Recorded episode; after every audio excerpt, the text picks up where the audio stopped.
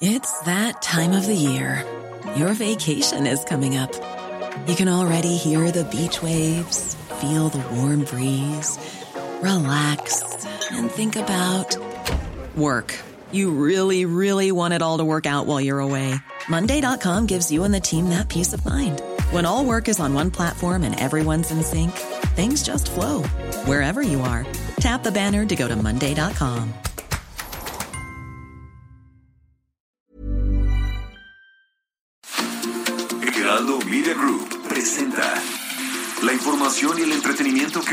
necesita para estar enterado, también en su descanso.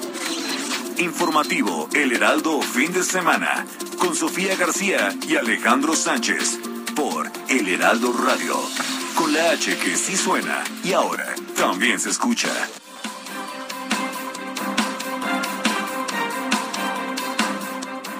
Todo el tiempo estamos trabajando para garantizar la paz, enfrentando a los intereses del antiguo régimen y enfrentando campañas de desprestigio como las que lleva a cabo, entre otros medios, el que conduce Carmen Aristegui. A los legisladores de todos los partidos, a que se haga una reflexión eh, y un voto razonado realmente en donde esté la soberanía de nuestra patria por encima de todo. Así que pues es nuestra opinión y nuestro deseo de que se apruebe la reforma eléctrica del presidente López Obrador. El día de hoy emitimos un decreto urgente y extraordinario para la búsqueda de mujeres desaparecidas. Con este decreto se articulan todos los esfuerzos para atender de manera inmediata los casos de mujeres desaparecidas. Utilizaremos toda la fuerza del Estado, una visión de cero tolerancia a la violencia contra la mujer. Para abonar en cuanto a la detención de la exsecretaria de los Servicios de Salud en el sexenio anterior, la doctora Mónica Rangel, así como tres personas más. Eh, lo anterior deriva respecto de la orden de aprehensión que se obsequió por parte del juez de control por el uso abusivo de las funciones públicas, asociación delictuosa y también un delito de fraude. Estaremos entonces estas semanas del 18 al 30 de abril vacunando con dos mecanismos. Y también, y es el cambio más importante, estaremos vacunando a partir del día lunes en 187 unidades de salud de primer nivel del el Instituto Mexicano del Seguro Social, del Instituto de Seguridad Social de los Trabajadores del Estado, del ISTE, y de la Secretaría de Salud de la Ciudad de México.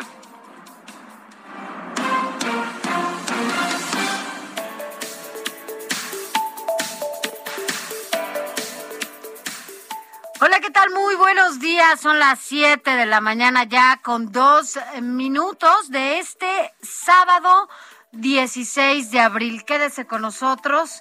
Recuerde que estaremos aquí con usted, estaremos todos juntos hasta las 10 de la mañana.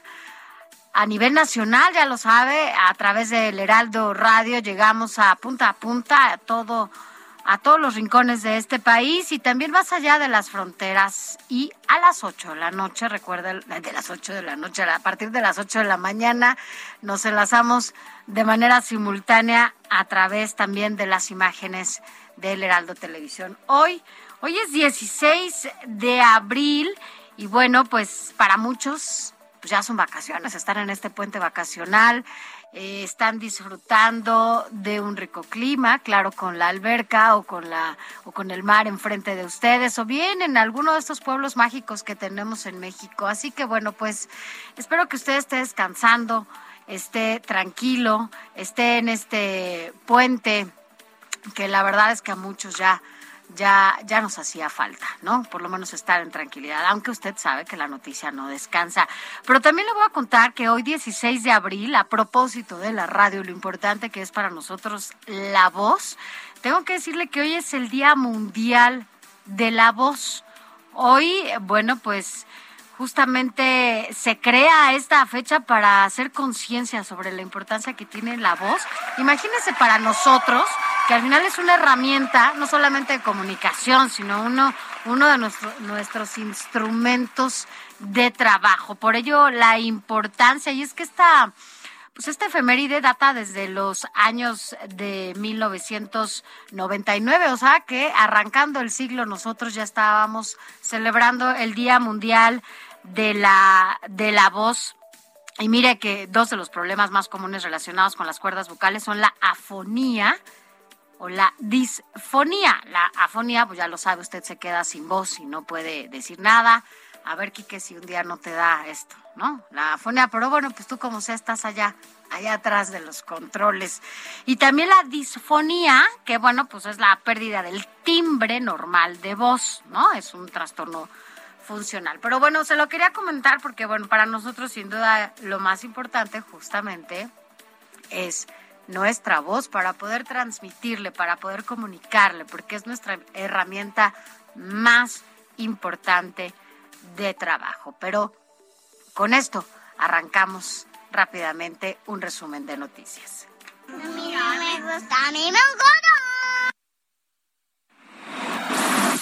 Informativo El Heraldo fin de semana. Lo más importante en resumen.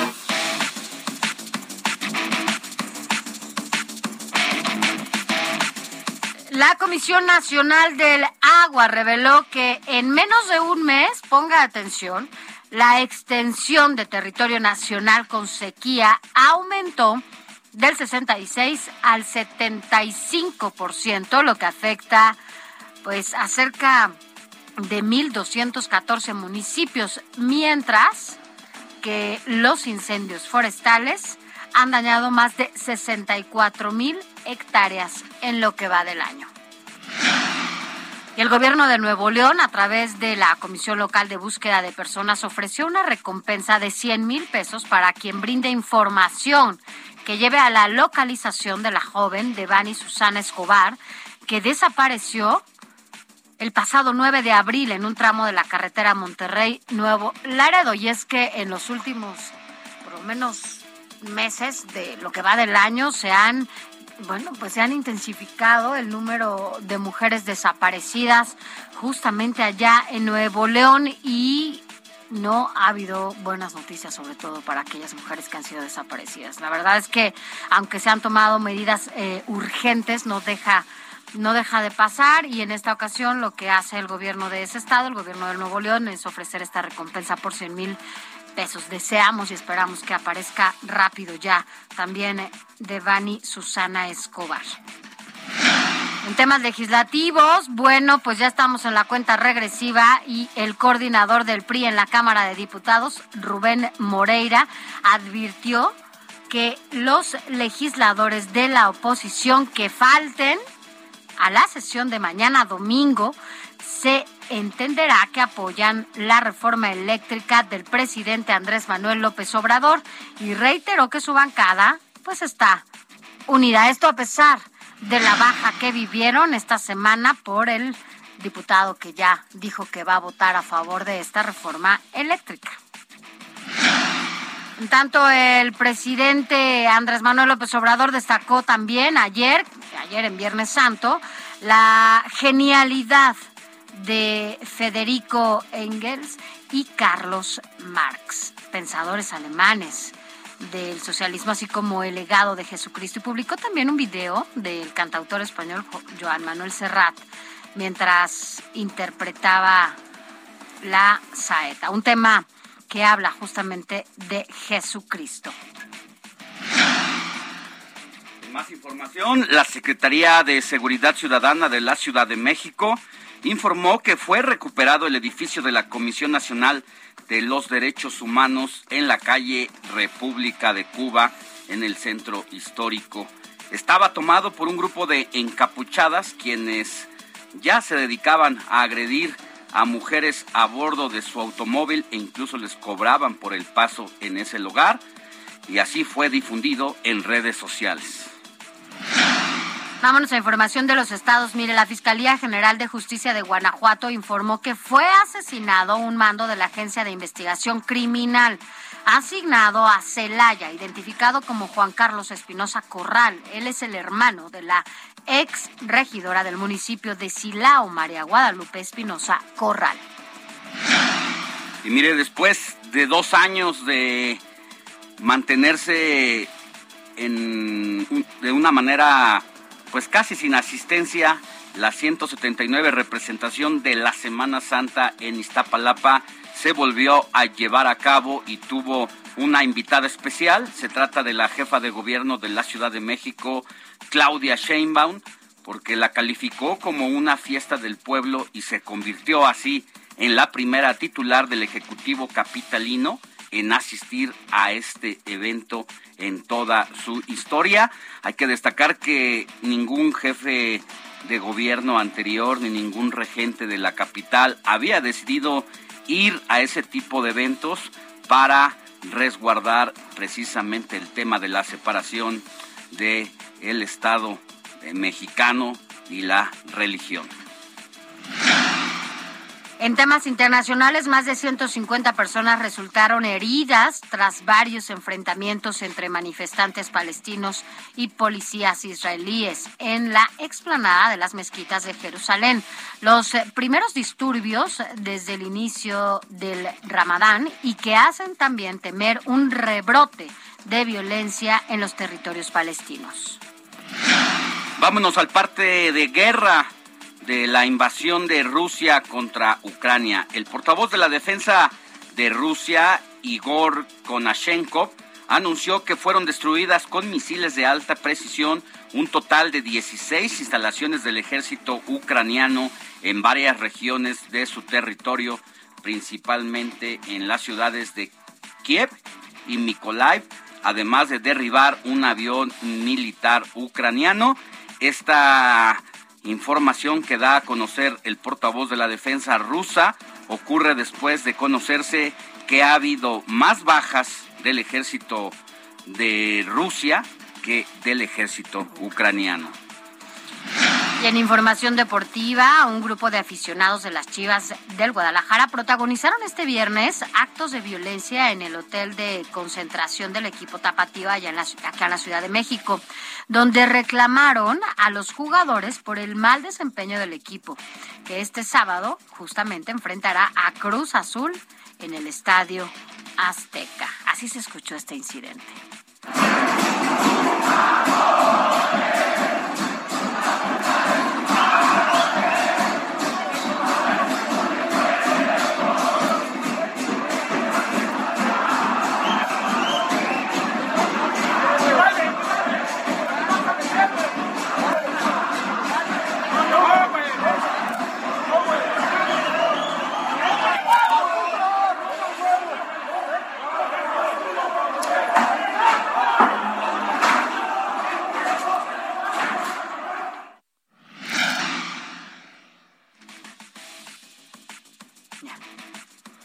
Bueno, justo se da esto después de que hace más de un mes en Querétaro ocurrió uno de los principales y más detestables casos de violencia por parte de la afición contra la afición. Y en este caso pues fueron a invadir prácticamente el hotel donde pernoctaba el equipo de el Guadalajara que independientemente de que ande mal, eso no justifica la violencia ni el acto de protesta que llevó a cabo este aficionado de las Chivas del Guadalajara. Así es, así que bueno, pues esperamos que no pasen otra vez cosas como las que lamentamos aquel aquel domingo. Fue, bueno, fue el, el, partido fue el sábado, porque aquí lo estuvimos platicando justamente el domingo. Pero bueno, así, así las cosas y que sigue.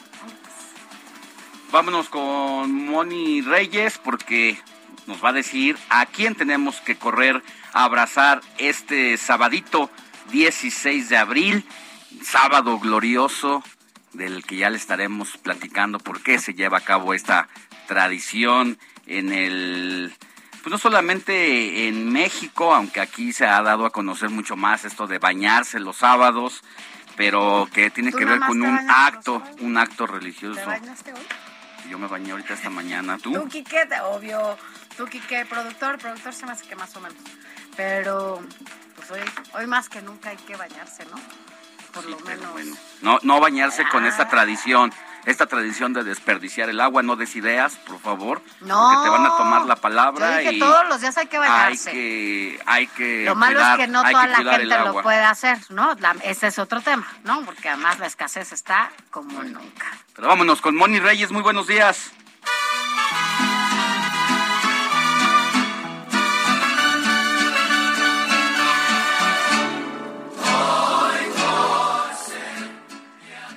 Moni. Muy buenos días. Buenos ¿Qué tal. Sofi? Buenos días. Ando muy, muy emocionada porque es sábado de gloria y como en antaño, a ver quién me da un baño, ¿no? Ay, Moni, aquí ya ves, dicen que no demos ideas, pero bueno, ¿quieres que te den un baño? A ver, ya, ya. Ay, no, no, no damos pueblo, idea. Un baño de pueblo es lo que voy a hacer. Sí, Ah, ¿Con un baño de qué? Ah, un baño de pueblo. de- Ay, pues ese me lo doy casi diario. Sí, uno acá. No, ¿verdad? Claro, ay Alex, por favor, no seas aguafiestas, no vamos a desperdiciar Estamos nada, es la imaginación. Ajá. Ah, Bueno, ¿No, pero nosotros Alex? nos bañamos.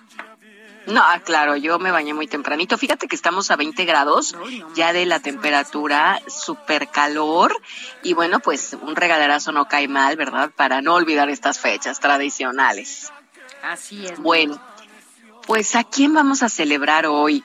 A quien lleve por nombre Engracia. Fíjense que Engracia fue una santa mártir, nacida en Braga, ahora Portugal. Es la ciudad en la que se conservan sus restos también y fue víctima de la persecución decretada por aquel Papa Diocleciano. En Gracia, les cuento, era una joven novicia que viajaba junto a su corte desde Portugal hasta el Rosellón, que está en Francia, donde pretendía reunirse con su amado, un jefe militar romano. Su camino fue tranquilo hasta que a su paso por la ciudad de Zaragoza decidió interceder por los cristianos de ese lugar. Lo hizo ante los tribunales romanos, algo que no gustó y que provocó que ella misma se convirtiera en presa y fuera torturada, pues los perseguidores del cristianismo la hicieron arrastrar por unos caballos, le hicieron cortes en el cuerpo hasta sacarle un trozo de hígado y finalmente le clavaron un clavo en la frente. Junto a la que ahora es Santa en Gracia, también fallecieron sus 17 acompañantes. Suceso marcial, urbano y 13 más, según recoge la documentación ofrecida por la parroquia de Santa Engracia en la capital de Aragón. Bueno, Engracia no es la única santa venerada este 16 de abril. Fíjense que también otra de las figuras recordadas es la de San Benito, un católico penitente que en el siglo XVIII realizó peregrinaciones célebres a santuarios, vistiendo harapos y contentándose con las limosnas que conseguía por el camino, con el objetivo de dar ejemplo de piedad y penitencia para finalmente regresar a Roma y entregarse a la vida de oración y pobreza extrema, Dios mío. Bueno, pues además de darle un abrazo acá a nuestra amiga en Gracia y a Benito, también a Bernardina, Bernardina. ¿Conocen a Bernardina? Conozco a ninguna. No, Moni. Ah, bueno. A fallamos. Drogón, Drogón, ¿eh? ¿Cuál? Drogón, ¿Drogón? Drogón. Sí, no Rogón, Drogón. Drogón. Aquí tenemos a Enrique Drogón. Drogón. A Fructuoso, Alejandro Fructuoso, por ahí está, a ¿no? Héctor Alejandro Alex, Fructuoso. Héctor Alejandro Fructuoso. Ajá. A, a Sofi Leónidas también. Leónidas. Ajá. a Magno. Toribio, Alex Toribio. Y finalmente a Joaquín. A Joaquín sí conozco. Así que Yo también, a Joaquín. más. Bueno, más pues a todos ellos, muchas felicidades, feliz día de gloria y, y a seguir informando como nos gusta. Gracias. Mm, Gracias, Moni. Buen día, bye. Nacieron todas las flores.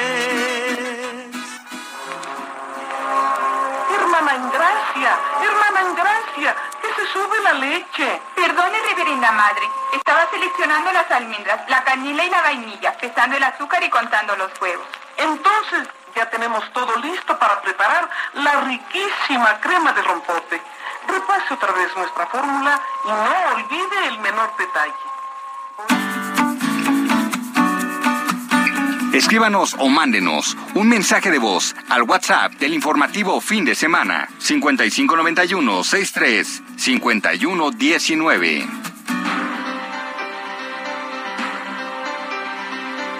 Pues ya son las 7 de la mañana con 19 minutos. Quédese, como ya se lo decíamos al inicio de este espacio, con nosotros hasta las 10 de la mañana, porque además de que vamos a contarle también cómo van a, cómo están eh, todos los centros turísticos, las playas, todo el mundo que sí se lanzó, sí está descansando y sí esperemos que no estén contaminando y que recojan toda la basura que anden eh, ocupando por ahí. Eh, les vamos a contar cómo están cada uno de estos centros.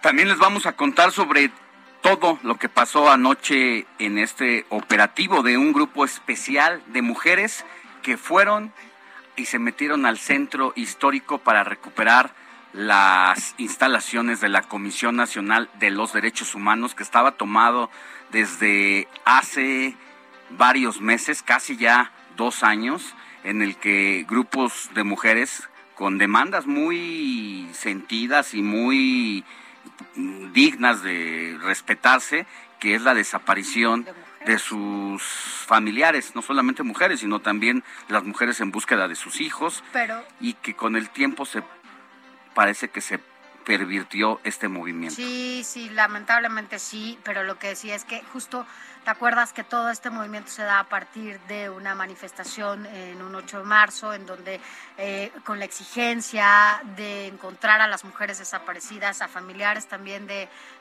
personas desaparecidas, bueno, pues toman esta, estas instalaciones eh, demandando atención, sobre todo de la Comisión Nacional de Derechos Humanos, que también hay que decirlo, pareciera que no está, no existe y nunca ha habido un pronunciamiento contundente ante este incremento de feminicidios o desapariciones de mujeres. Por ello, bueno, pues por eso la toma, ¿no? Como decían, pero se va distorsionando, ¿no? Todas estas demandas y todo este...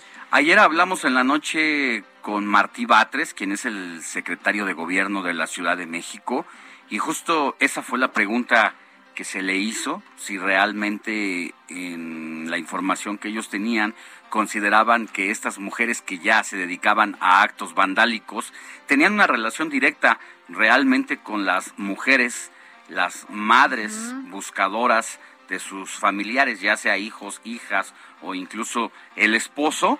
Y bueno, pues de eso, de eso hablamos con Martí, nos dio toda la información y los elementos de cuántas eh, mujeres fueron detenidas y si es que se esperan más órdenes de captura o no en contra de quienes tomaron ese, ese edificio que ya ha sido liberado. Pero también hay mucha más información Oye, Alex, mañana, mañana será un día importantísimo allá en la Cámara de Diputados, a pesar de todo, a pesar de cómo pues se ha venido posponiendo este debate para la reforma eléctrica y bueno, pues todo apunta a que será una sesión. Hay quien dice que se va a posponer, ¿no? Todavía esta votación de la reforma eléctrica que envió el presidente.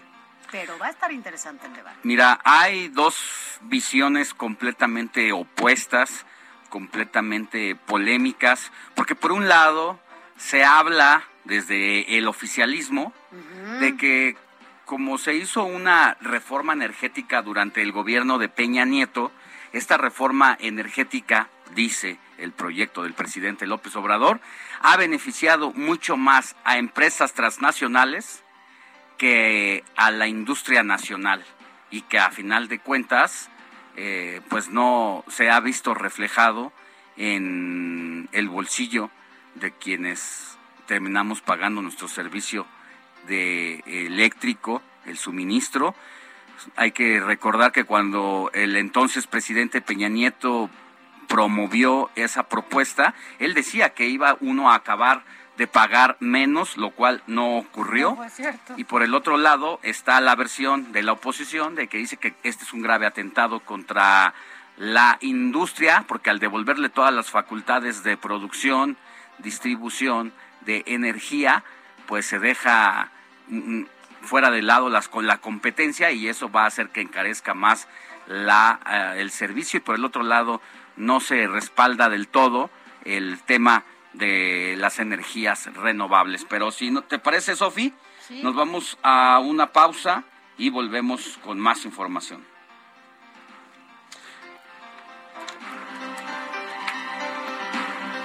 Un poquito, ¿qué vamos a tener al rato? A ver, cuéntanos. Bueno. Una ruptura ahí que tiene Es sobre una ruptura amorosa. Ya le diré de quién y por qué se lo vamos a contar. Del amor.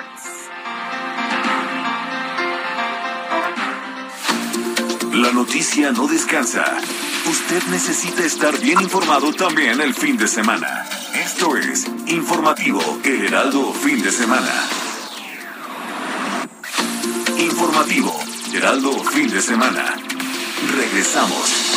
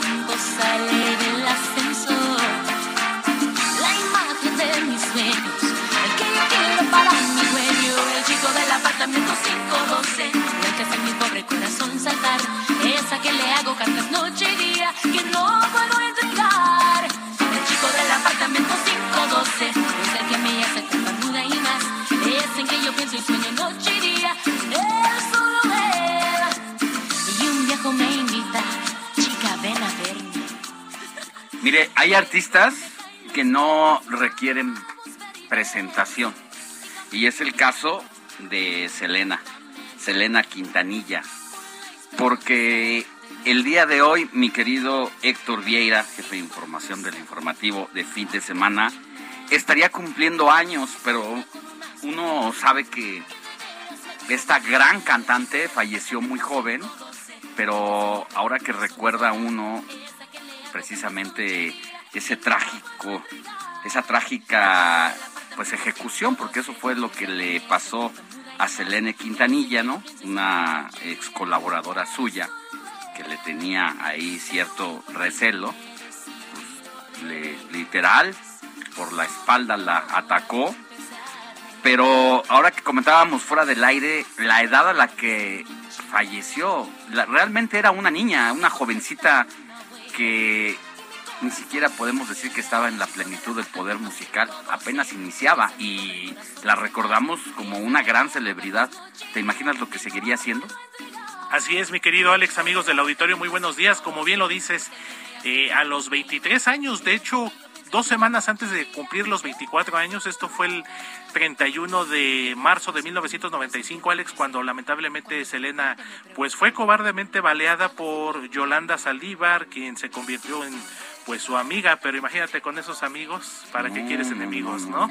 Eh, de hecho fue Yolanda Saldívar en un principio presidenta de su club de fans, se fue metiendo a la vida de Selena y como bien lo dices, hay algunos celos, se habla incluso de pues de que Yolanda Saldívar estaba pues enamorada de ella prácticamente y pues eh, cortó su vida a los 23 años y como bien lo dices Alex, tendría en este momento 51, hoy estaría cumpliendo 51 años, por eso es que precisamente le estamos recordando la efeméride musical de este sábado porque Selena Quintanilla precisamente nació el 16 eh, de abril de 1971 y haciendo el comparativo, mi querido Alex, que si bien es cierto, aún no estaba como que propiamente ya en la cúspide, estaba teniendo un ascenso muy rápido, eh, estaba promoviendo su más reciente disco en aquel entonces titulado Amor Prohibido, del que se desprende precisamente esta canción que estábamos escuchando en un principio, El chico del apartamento 512, y que pues se pone uno a pensar, ¿no? ¿Qué, qué hubiera sucedido?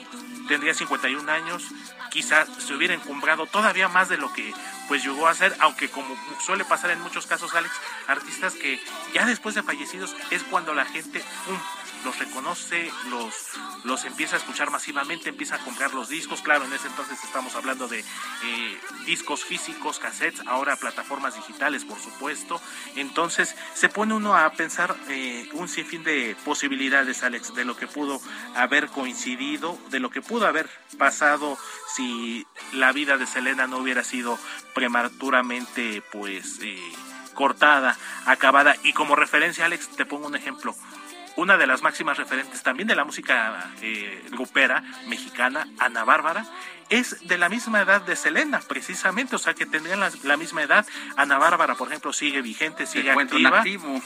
En 1971, la diferencia es que Ana Bárbara es un poquito eh, mayor que Selena. Ana Bárbara nació el 10 de enero del 71, o sea que prácticamente dos meses.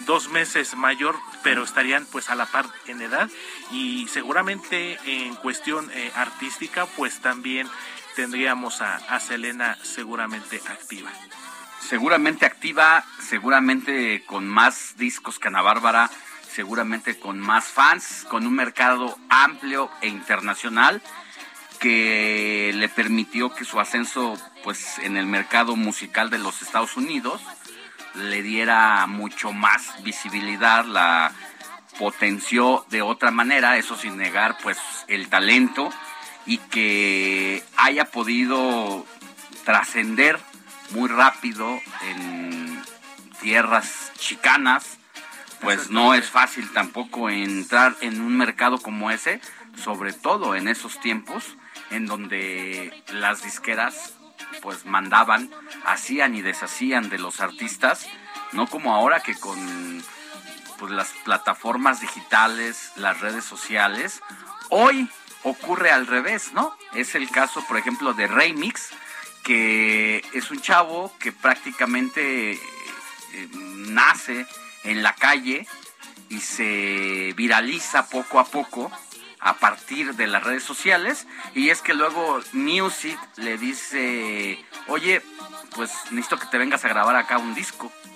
No fue al revés, sin embargo lo que hizo Selina pues deja que eh, hasta la fecha esa estrella que ya comenzaba a encenderse fuertemente en los Estados Unidos siga sin apagarse ¿A cuántos años de distancia? Así es, mi querido Alex, 27 años para ser exactos, que fueron los que cumplió recientemente el pasado 31 de marzo de su aniversario luctuoso. Y aparte, a comparación de Ana Bárbara, pues a lo mejor un poquito, eh, no dicen que no siempre a lo mejor las comparaciones son sanas. La ventaja que tenía Selena, quizá por ejemplo, eh, en comparación con Ana Bárbara, es que eh, Selena es, era bilingüe. de hecho, un disco póstumo que ya había dejado grabado, Dreaming of You, eh, titulado, que fue lanzado posteriormente a su muerte, en el que ya cantaba en inglés, ya para también no solamente compenetrarse en el mercado eh, latino, en, la, en el mercado fronterizo, sino ya eh, meterse de lleno en el gusto del público estadounidense, mi querido Alex. Y bueno, ese 31 de marzo del 95, fecha en la que falleció, en la que fue lamentablemente asesinada Selena, yo creo que es de las eh, fechas, Alex, no sé si a ti te pasa, eh, esto yo lo comento muy personal, de esas fechas que recuerdas perfectamente eh, lo que estabas haciendo por la magnitud del suceso. Yo recuerdo que la noticia la alcanzó a dar todavía Jacobo Zabludovsky en su noticiero nocturno. Fue un viernes en la noche, si la memoria no me falla, cuando se dio a conocer eh, el fallecimiento de, de, Selena y que bueno, ya al amanecer del sábado, en ese entonces, ya primero de abril del 95, pues ya el mundo despertó con pues con esta terrible noticia, el fallecimiento de Selena. Lo ocuparon un poquito, Alex, con otros sucesos que marcaron mucho y que yo creo que muchas personas como, como un servidor eh, tenemos ahora sí que vivo el recuerdo y tal cual paso a paso lo que habíamos hecho en aquellos días. Otro es el magnicidio de Luis, Luis Donaldo Colosio, el 23 de marzo de 1994, y otro que sucedió posterior, el asesinato del conductor, periodista mexicano, comediante eh, Paco Stanley en 1999. De esos sucesos, por la magnitud del personaje del que estábamos, de los que estábamos hablando, y que fueron muertes impactantes, eh, por la prematura situación, pero sobre todo por la forma en la que se dieron. Así es, bueno, el caso de Selena Quintanilla, la verdad es que conmocionó al mundo porque ya comenzaba a vender muchos discos. 65 millones de discos se terminaron vendiendo de Selena cuando pues prácticamente a- sus producciones apenas estaban iniciando y toda una una personalidad Selena porque si bien lleva sangre mexicana en sus venas, pues ella nace en los Estados Unidos. En Corpus Christi, Texas. Sin embargo, gran parte, o sea, de sus, sus- digamos que su idioma principal es, es el, el inglés. Ella cuenta incluso que va aprendiendo español a partir de las canciones que empieza a escuchar y cómo teniendo que migrar de idioma, final, a final de cuentas, que lo que la potencializa es precisamente la música, pues en este caso chicana, porque es una Regional. parte de la regional mexicana, con algunas, eh, algunos arreglos ya medio urbanos Exactamente. eh, del oeste por allá eh, gringo y a final de cuentas se consolida en la música en español. Así es, mi querido Alex. Y unos meses antes de su fallecimiento, también como punto importante, eh, algo que ya empezaba a ocurrir con artistas, con deportistas, ya se había convertido, ya había firmado un contrato con la refresquera más importante del mundo, la del refresco de cola, para convertirse en su embajadora y que de hecho ya había, ya estaba lista una campaña publicitaria con Selena promocionando este refresco de cola por todo el territorio estadounidense. Pues ahí está. Valía la pena recordar a una personalidad como ella por todo lo que logró en muy poco tiempo. Y digo en muy poco tiempo a partir de que se empezó a conocer con mayor fuerza, porque la verdad es que fue una chica que comenzó a trabajar muy temprano, desde los 10 años, ya estaba metida en este rollo de la industria musical, pero pues estaba apenas iniciando el estrellato cuando Yolanda Saldívar le arrebató la vida por la espalda. Así es, mi querido Alex, de hecho de familia musical, de familia artística, eh, su padre Abraham Quintanilla, que pues fue quien prácticamente impulsó a ella y a sus hermanos, otro de ellos que recordamos es...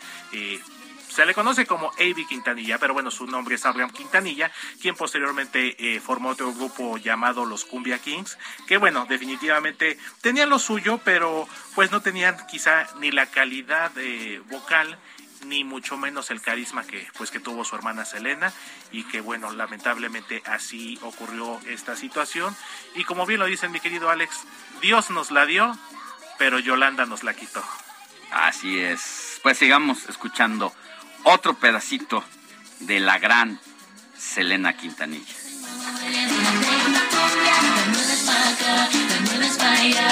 Es el nuevo baile de la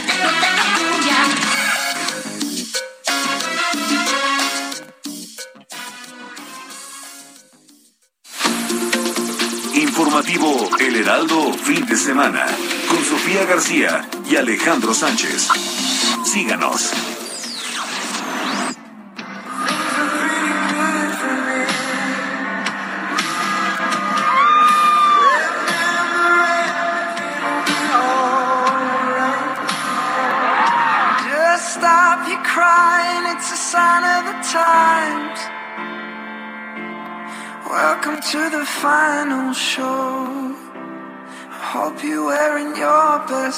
Mire, uno de los artistas más exitosos de los últimos tiempos es el cantante británico Harry Styles, cuyas canciones han sido bailadas y cantadas por millones de personas en todo el mundo, lo que se suma a un gran carisma desde sus tiempos como integrante de la banda One Direction. Por si fuera poco, Harry ha tenido emotivos detalles con sus seguidores, quienes son mujeres en su, en su mayoría, y así lo demostró apenas en días pasados, cuando consoló en pleno concierto a una joven que acababa de sufrir una ruptura amorosa. Esto se dio a conocer incluso a través de un video que se publicó en la plataforma TikTok. Harry se encontraba cantando uno de sus éxitos cuando algo llamó su atención. Se trataba de una joven quien portaba un letrero que decía, me acaban de terminar. Y ante esta situación, el cantante mostró su empatía hacia la chica, a quien le dijo, lo siento, dentro de la propia canción. Acto seguido, Harry siguió cantando para voltear nuevamente hacia ella y cantarle, todo estará bien, lo que provocó los gritos de los asistentes al concierto. Las reacciones ante este detalle no se hicieron esperar, esperar y la publicación se llenó de comentarios positivos reconociendo la calidad humana del cantante. Con eso yo me olvido de todo y un todo estará bien de Harry me basta y me sobra para creer que así va a ser. Son algunos de los comentarios que de inmediato comenzaron a llegarle a la chica. Por si fuera poco, Harry obtuvo un récord Guinness gracias al lanzamiento de su canción As It Was, que se convirtió en la más escuchada de la plataforma Spotify el mismo día de su lanzamiento el pasado 8 de abril. Bueno, pues seguramente esta chica que terminaba una relación y tenía el corazón roto, seguramente la va a superar más rápido después de incluso hacerse famosa gracias a su artista, a su artista Harry. Ahí está esta historia de esas historias positivas que sanan el corazón.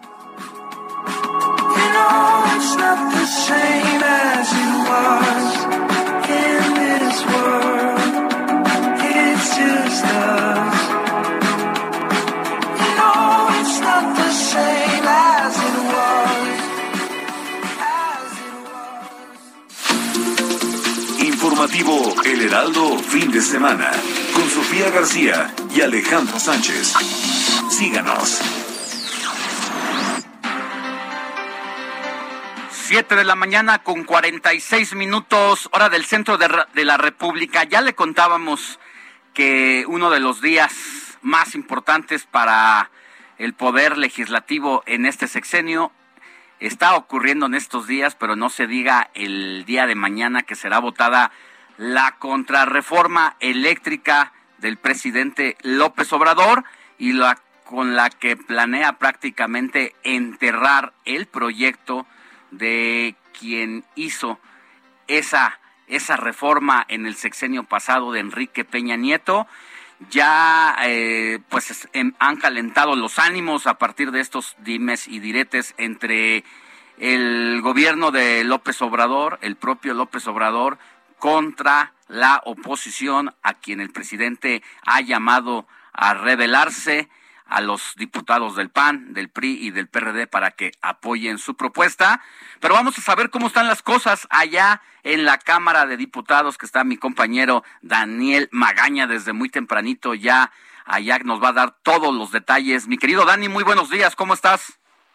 Muy bien, Alex, ¿qué tal? Muy buenos días. Efectivamente, bueno, pues ya en este contexto, pues de un domingo de Pascua, la víspera del domingo de Pascua, pues que se espera diferente en el tema legislativo. Bueno, pues efectivamente, fíjate que desde ayer en la noche, pues arribaron un grupo de personas que pues se refieren eh, ser defensores de pues, esta eh, pues propuesta de reforma a la ley energética y bueno, pues ellos pernoctaron, no son muchos, son aproximadamente unos 10 de ellos, pero bueno, pues nos eh, comentan que entre el día de hoy y mañana, sobre todo, pues esperan que pues, cerca de cinco mil personas pudieran llegar a, el eh, recinto de San Lázaro, eh, por lo que pues ya también está preparado un dispositivo por parte pues de elementos de la Secretaría de Seguridad Ciudadana. A esta hora pernoctaron precisamente en la calle de Emiliano Zapata, cerca de la puerta 1, pero bueno, pues sí se espera que esta situación pues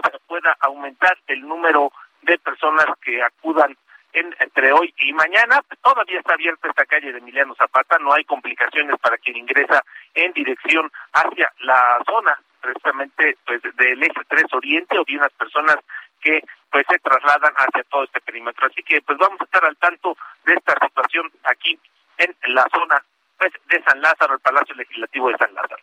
Por lo pronto es el reporte. Mi Dani, antes de que te nos vayas, eh, porque ha sido una de las grandes temáticas en torno a lo que va a pasar el día de mañana, el tema de que prácticamente estaría llegando un grupo de simpatizantes del movimiento López Obradorista a tomar las principales puertas y accesos a la Cámara de Diputados para impedir que entren al recinto legislativo diputados del PAN, del PRD y de, del PRI y que con eso pues prácticamente se beneficia al grupo de Morena y sus aliados. ¿Las puertas hasta este momento no están tomadas?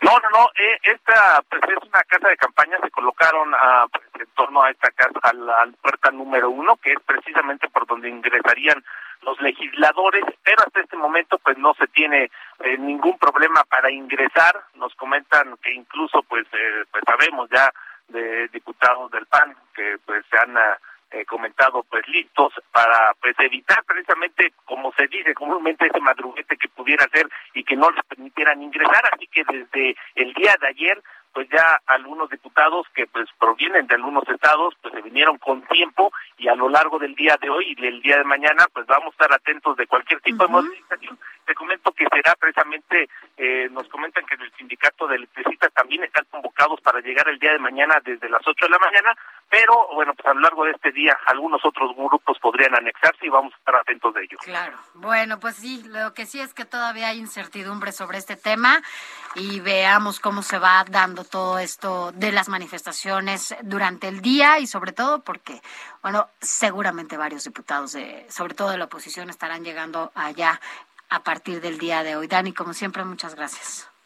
Continuamos atentos, Sofi. Muy buen día. Gracias. Mire, vámonos a otros temas porque, bueno, ya se lo habíamos comentado, estamos en un puente importante vacacional, en donde sobre todo este jueves, viernes, sábado y domingo son los días en los que la gente o vino a visitarnos acá a la Ciudad de México o bien salió. Pero justo en que en este contexto vacacional, bueno, pues acá en la Ciudad de México eh, se desplegaron elementos de la unidad de seguridad turística, sobre todo en, en estos puntos turísticos en los que más acude la gente. Pero quien tiene toda la información eres tú, Carlos Navarro. Cuéntanos de qué se trata. Buenos días. Buenos días, Alejandra y Sofía. Les saludo con gusto a ustedes al auditorio y les comento que un total de 100 oficiales de la Unidad de Seguridad Turística de la Secretaría de Seguridad Ciudadana Capitalina fueron desplegados en las zonas más concurridas por visitantes nacionales extranjeros en esta Semana Santa. Los uniformados realizarán recorridos principalmente en las zonas restauranteras y hoteleras de Polanco, el Parque Lincoln y vialidades como la Avenida Presidente Mazarik y la calle Alejandro Dumas. En Paseo de la Reforma, el Ángel de la Independencia y el Monumento a la Revolución, además de la Plaza de la Constitución, el Palacio de Bellas Artes y la Alameda Central. También en el centro de Coyoacán, sobre todo en las calles aledañas a los museos Frida Kahlo, Culturas Populares, León Trotsky, el Mercado de Artesanías, así como los embarcaderos de Xochimilco, donde realizarán recorridos preventivos y de orientación a los turistas.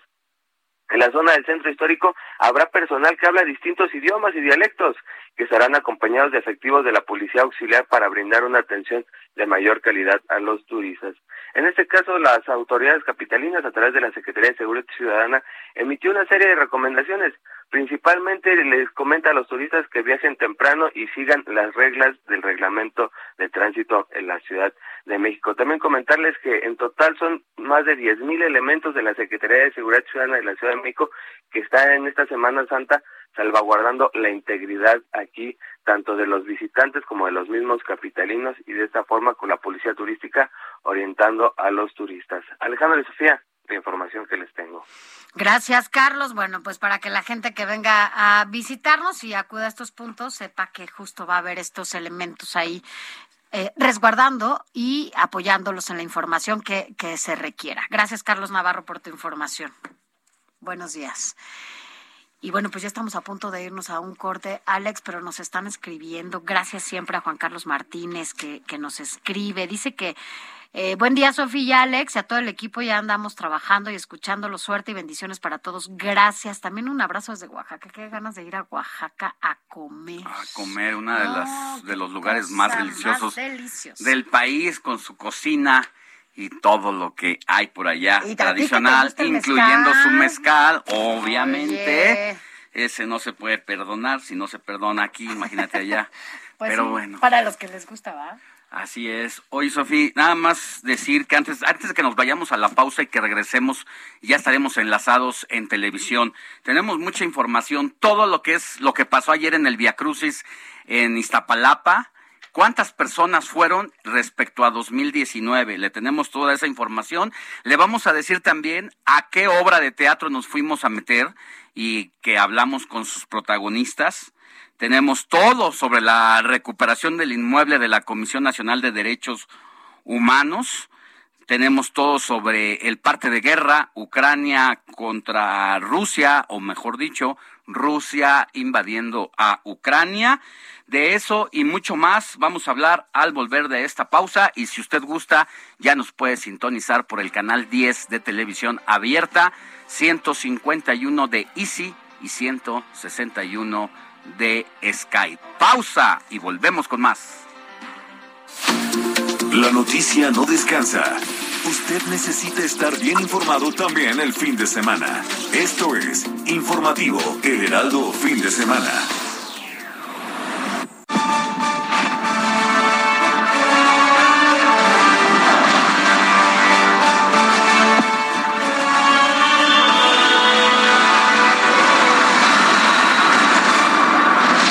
8 de la mañana del 16 de abril del 2022.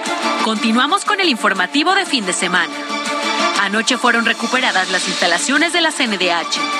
Anuncian macro vacunación anticovid en la Ciudad de México. Hoy platicaremos con la diputada del PRI, Ana Lilia Herrera, sobre la votación de la reforma eléctrica. Además, platicamos con el elenco de la obra de teatro Te amo, eres perfecto, ahora cambia.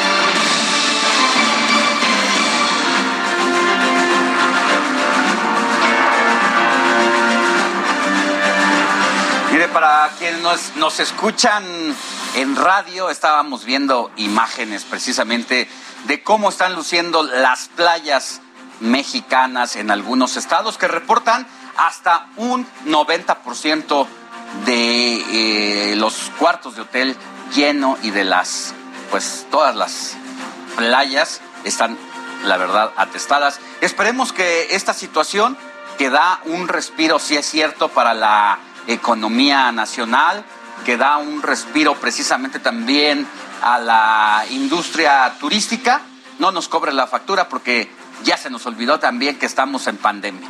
Así es, muy buenos días. Continuamos con el informativo de fin de semana, en donde, bueno, pues usted lo sabe, estaremos dándole toda la información más relevante, que sobre todo será un fin de semana muy, muy interesante, lleno de muchísima información y aquí le estaremos dando a conocer todos los detalles. Como ya lo decías, Alex, bueno, pues vamos a estar justamente viendo cómo se están dando estas carreteras y cuáles los espacios turísticos en donde la gente ha llegado aprovechando este puente vacacional de Semana Santa.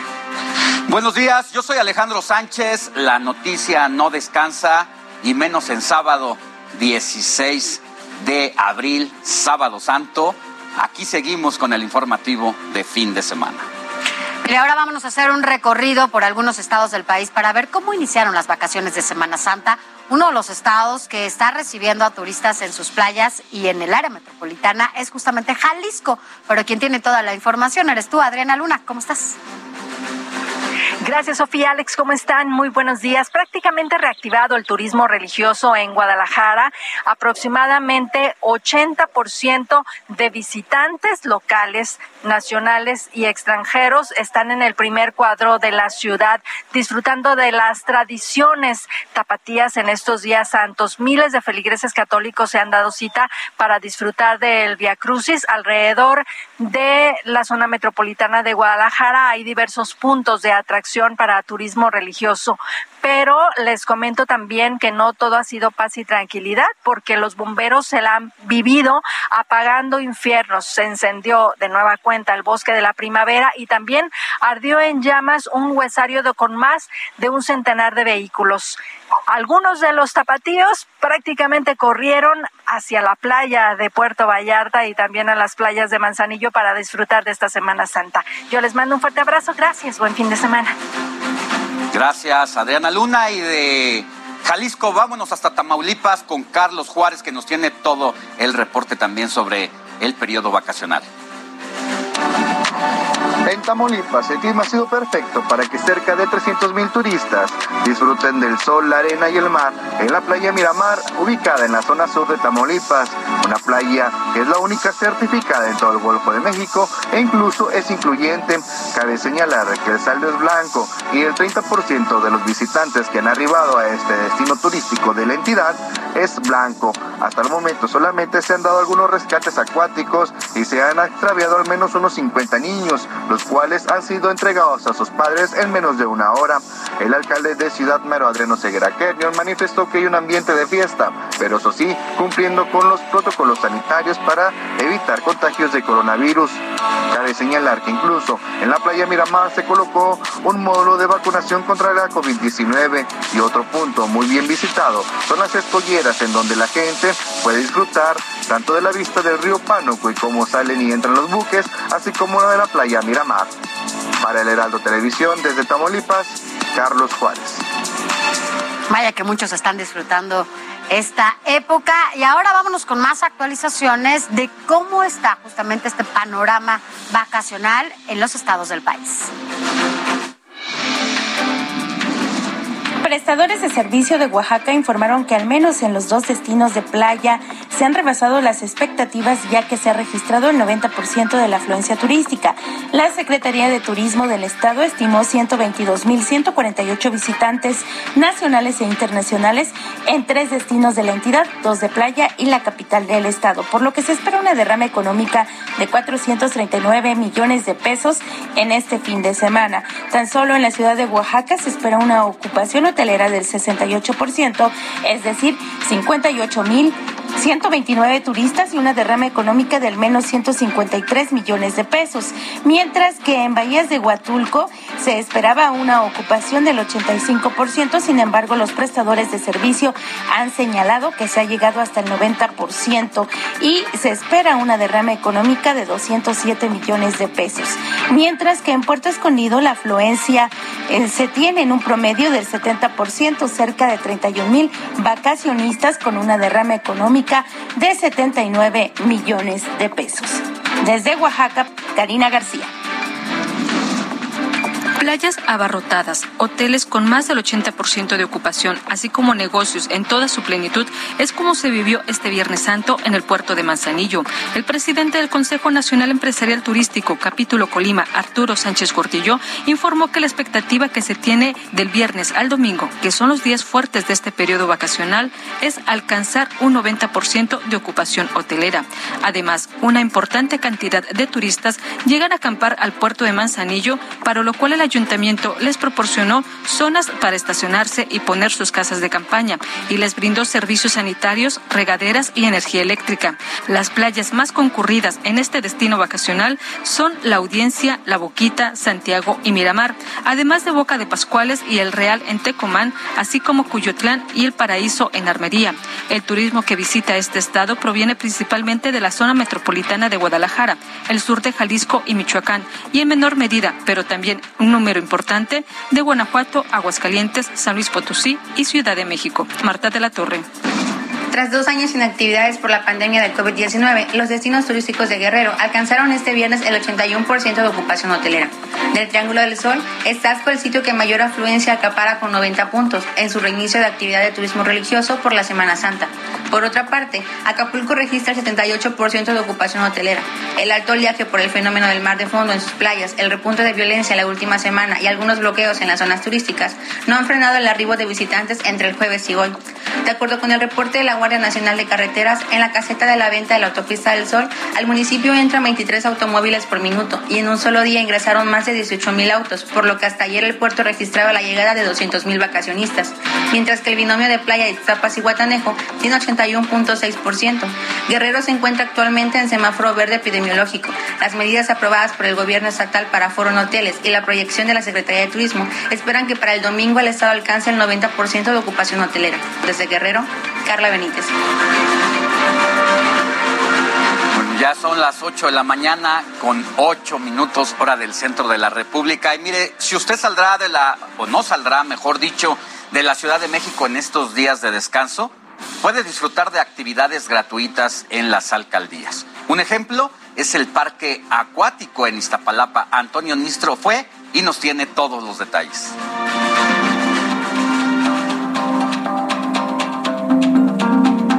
Estamos en temporada vacacional y evidentemente con este calor, con estos días de descanso, pues bueno, hay capitalinos que han decidido no salir de aquí de la ciudad, pero claro que hay opciones para divertirse como esta.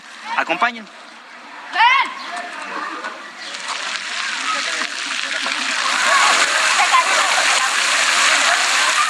Me llamo Evelyn y pues trajimos a nuestros hijos a divertirse un ratito. Ni Acapulco ni Veracruz, pero ellos ya sacaron el traje de baño.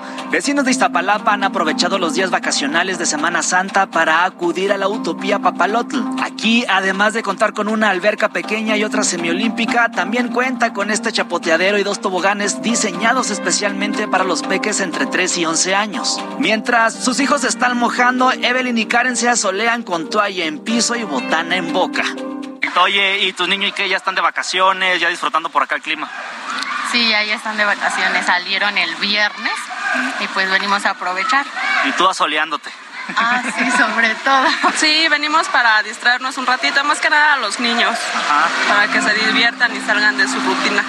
Este espacio es de acceso completamente gratuito y al cual no solo pueden acudir los habitantes de la demarcación, sino que está abierto al público en general. Karina viene acompañada con sus hijos y la nieta que no quiere salirse del agua. Pues igual por el calor y por, pues, este, pues igual para traer a la niña a divertirse.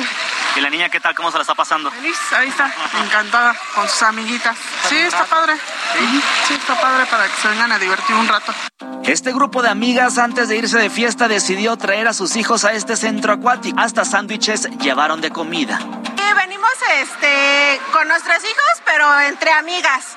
Y sí, pues somos todas vecinas de por aquí. Este, bueno, yo soy de la colonia de Santa Cruz y ellas vienen de este lado de allí, de por Pozos y eso.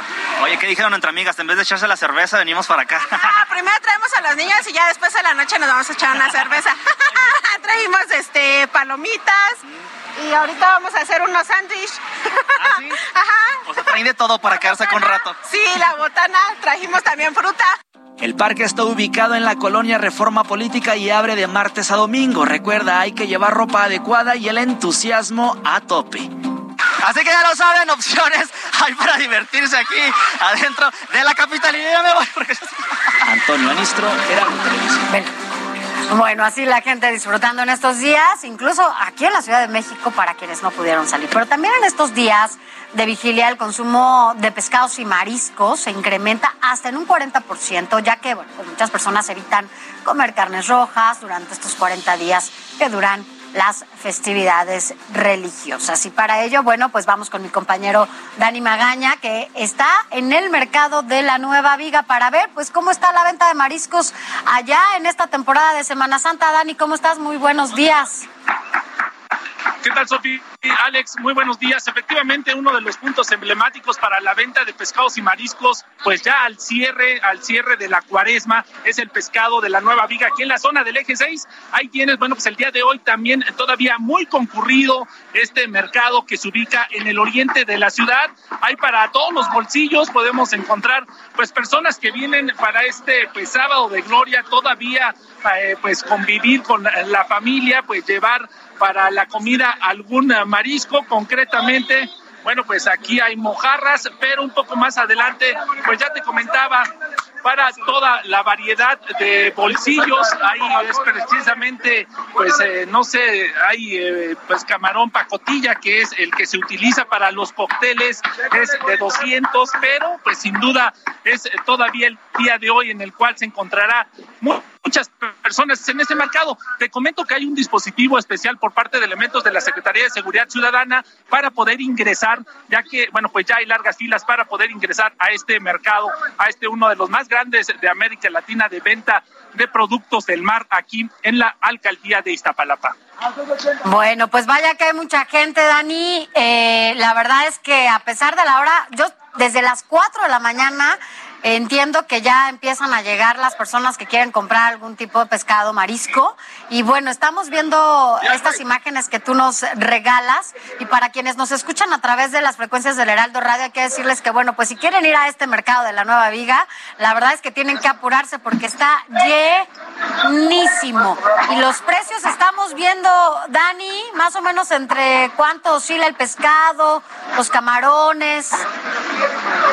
Fíjate, fíjate, Sofi, que hemos platicado con algunas personas y bueno, pues traen en promedio un presupuesto pues de unos 400 pesos para poder llevarse pues, eh, pues de este camarón pacotilla o también pues los que ya buscan unos camarones empanizados a la diabla, bueno, el presupuesto debe de ser un poco mayor pero pues sin duda pues está para todos los gustos las personas que acuden a este mercado. Y también comentarte que pues este dispositivo no solamente de tránsito vehicular sino de seguridad para garantizar que las personas que acudan pues tengan la certeza de que bueno pues encontrarán elementos de la Secretaría de Seguridad Ciudadana resguardando toda esta zona. Así que pues ahí está, ahí está precisamente también pulpo cocido de 340 pesos, bueno pues ya para presupuestos un poco más amplios, pero sin duda las personas que quieran cerrar la cuaresma, pues precisamente de esta Semana Santa, pues pueden hacerlo aquí en el mercado de la Nueva Viga, en la zona de la alcaldía de Iztapalapa. Pero una, una gran opción, mi querido Dani, ya decíamos que siempre va a encontrar mejores precios en ese lugar que en las otras en, en las otras tiendas, en los supermercados y qué bueno, qué bueno que los capitalinos tengamos esa opción, donde en esta temporada se incrementa hasta en 60, 70% el consumo de pescado, Dani. Efectivamente, aumenta y lo que tú comentas, fíjate que pues también, y algo que hay que destacar, pues que también sobre todo en los eh, mercados, en los tianguis de las colonias de las diferentes alcaldías, aumenta el precio a veces hasta en un 30%. Aquí habitualmente, bueno, pues se mantienen los precios o bueno, si hay un incremento es menor debido obviamente a la demanda. Podemos observar las personas que acuden. La mayoría de ellos, como lo comentan, pues decidieron comer mariscos y se pararon desde las seis de la mañana para poder pues evitar un poco pues la situación de los tumultos aquí al, al adquirir el, el, marisco en la central de Abasto. Bueno, Gracias, sigue, llegando, sigue llegando gente. Gracias, Dani. Gracias, Dani. Bueno, pues ya sabes, a ti te gusta comer el, camarones, mariscos. y todo ese tipo de cosas. Sí. A mí me Para ir, bueno. Me gusta demasiado todo lo que tiene que ver con los, ¿Con los mariscos del mar. Bueno, ya viste más o menos. A mí el camarón no me gusta mucho, la verdad es que no. Prefiero el pescado y ni los mariscos. ¿eh? No soy tanto así de. Mal, pura carne roja para Sofi. No, pescadito sí, pero mariscos no. A ti sí te gusta. Bueno, pues.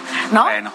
Vámonos a más información porque como parte de las festividades de Semana Santa, ayer se llevó a cabo la representación 179 de la Pasión de Cristo en la Macro Plaza de Iztapalapa. De acuerdo con el último corte de la alcaldía, hubo un total de un millón de asistentes a este Via Crucis. Luego de los tres azotes, se recorrieron algunas calles para después crucificar a Jesús en el Cerro de la Estrella. Amado Azueta nos tiene toda la información de cómo se vivió este Via Crucis.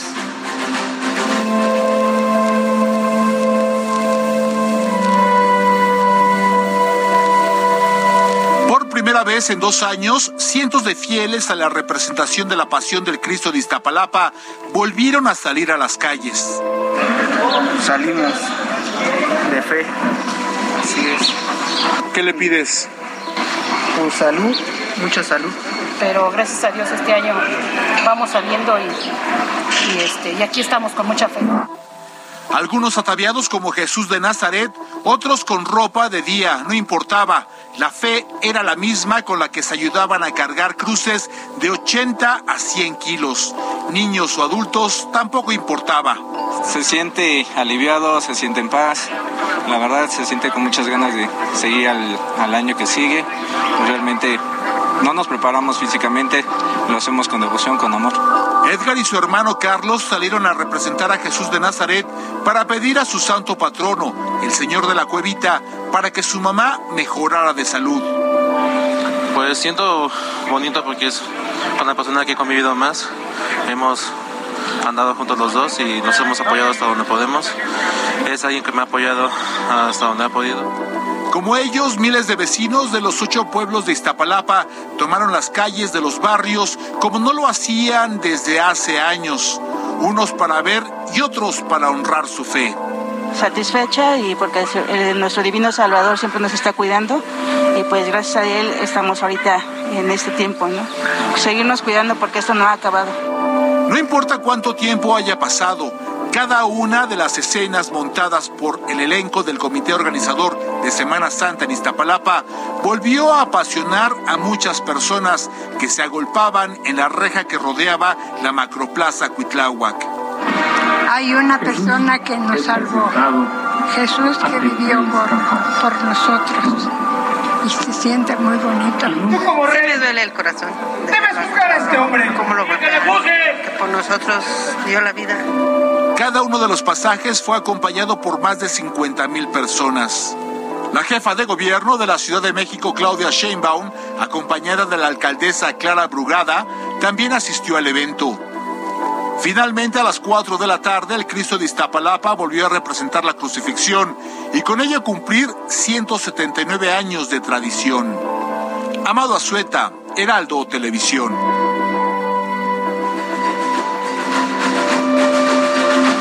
Pues así se vivió, ¿no? Esta representación que además después de cuánto tiempo, dos años en medio de la pandemia, la gente que estaba acostumbrada justo a salir a las calles ahí a los alrededores de Iztapalapa, pues en esta ocasión tuvieron que mantenerse en pausa, ¿no? Por eso ayer fue importante. Y mira, independientemente de que se volvieron a llenar las calles de Iztapalapa con más de un millón de personas, todavía no se compara con lo que pasó en el año de 2019, que fue, digamos que antes de la pandemia, el último Via Crucis que había roto récord porque habían ido más de dos millones de asistentes, eso lo informó la propia Secretaría de Seguridad y Protección Ciudadana, y recordar que es toda una, una tradición desde 1843 que se lleva a cabo este Vía Crucis porque en ese tiempo una precisamente una pandemia, en este caso de cólera, diezmó a la población, acabó con el 5% de los habitantes de la Ciudad de México y enfermaron a miles de personas. Entonces, sí, la verdad es que bueno, pues ya se, prometió llevar a cabo este este Via Crucis si les ayudaban precisamente con sus enfermos. Así es, pero ¿cuál es el, el, origen de esta tradicional representación que se celebra desde hace 179 años allá en esta alcaldía? De Iztapalapa. La primera representación, hay que recordarlo, ocurrió en 1843, pero se llegó a ella porque desde 1833 una epidemia de cólera azotaba el país y mucha gente murió. Los pobladores de Iztapalapa realizaron una procesión al santuario del Señor de la Cuevita, esto para pedir el fin de, pues, de esa epidemia. Y a cambio pues, le prometieron realizar la representación de la Pasión de Cristo anualmente, aunque los antropólogos, bueno, pues señalan que, el origen cultural es el teatro evangelizador representando en nuestro país desde el siglo XVI. Y dentro de las celebraciones de Semana Santa, el sábado santo o sábado de gloria marca el fin de todo esto, pues se trata de un día de luto por la muerte de Jesucristo, pero también es el día en el que se espera su resurrección. Y el acto de aventarse agua es por celebrar esto, además de purificar el alma y lavar los pecados de la gente. Esto porque en la Edad Media la Iglesia Católica prohibía bañarse durante la Semana Santa ya que hacerlo era un pecado y solo podía hacerse hasta el sábado santo. De ahí que las personas, pues, han hecho toda una tradición a aventarse agua en este día. este día. pero esta tradición, bueno, pues ya se está eliminando, sobre todo en nuestro país y en otras partes del mundo también. Esto debido, pues ya a la escasez y al desperdicio que se ocasiona del, pues del agua, por lo que el sistema de aguas de la Ciudad de México estableció incluso multas por si usted ve a gente, a sus vecinos que estén desperdiciando el agua, bueno, pues sí los puede reportar porque hay sanciones importantes eh, si hay gente desperdiciando el agua que van desde mil a tres mil ochocientos cuarenta y ocho pesos o bien también hay arrestos de 13 a 24 horas de trabajo comunitario de 6 a 12 horas. No olvide reportar a aquellos vecinos que lo hacen. Y precisamente el reporte de desperdicio de agua lo puede hacer a los siguientes teléfonos. Es al 55 56 54 32 10 y 55 56 58 11 11, repito, 55 56 54 32 10 o 55 56 58 11 11 o bien use las redes sociales oficiales del SACMEX en México, que es el sistema de agua de la Ciudad de México, y en Twitter está como arroba SACMEX CDMX. Mientras tanto, bueno, pues el país lamentablemente sigue viviendo una de las peores épocas de sequía, sobre todo en los últimos años, por lo que pues distintos estados ya han tenido que tomar medidas especiales en estas fechas. Por ejemplo, en Guadalajara, Jalisco, habrá cortes de agua debido a que el sistema intermunicipal de agua potable estará pues realizando trabajos de infraestructura hidráulica en el área metropolitana y varias colonias no tendrán agua hasta el martes. Así que bueno, pues esto es hasta el 19 de abril cuando ya no se tendrá agua. Así que bueno, pues tomen sus precauciones porque no hay agua. Nosotros vamos a una pausa y regresamos con más información. Al regresar hablaremos sobre cómo avanza la situación de la reforma eléctrica.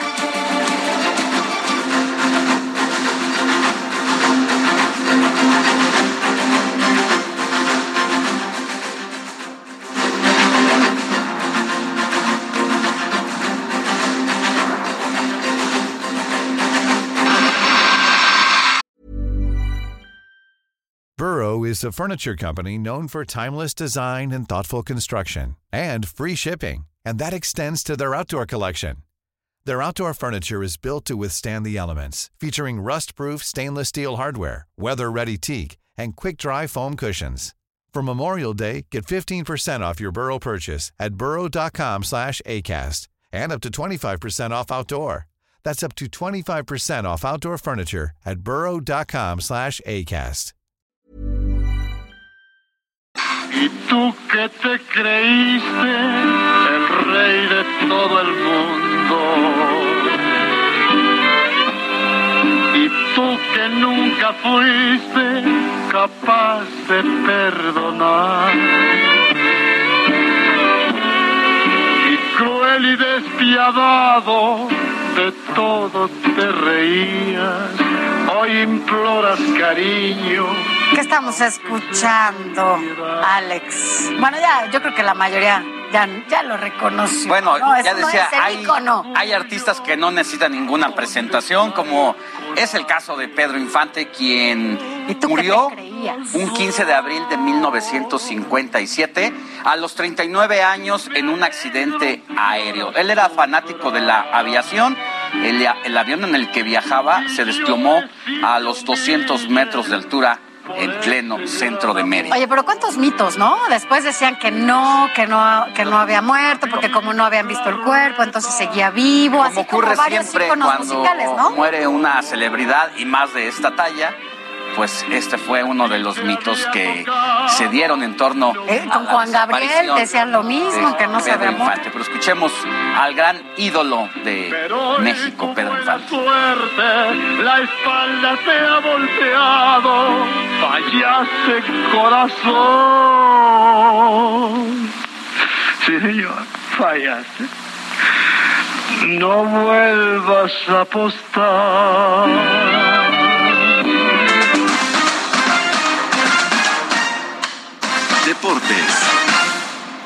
Bueno, es momento de saber qué hay en el mundo de los deportes con Damián Martínez, quien tiene toda la información. Damián.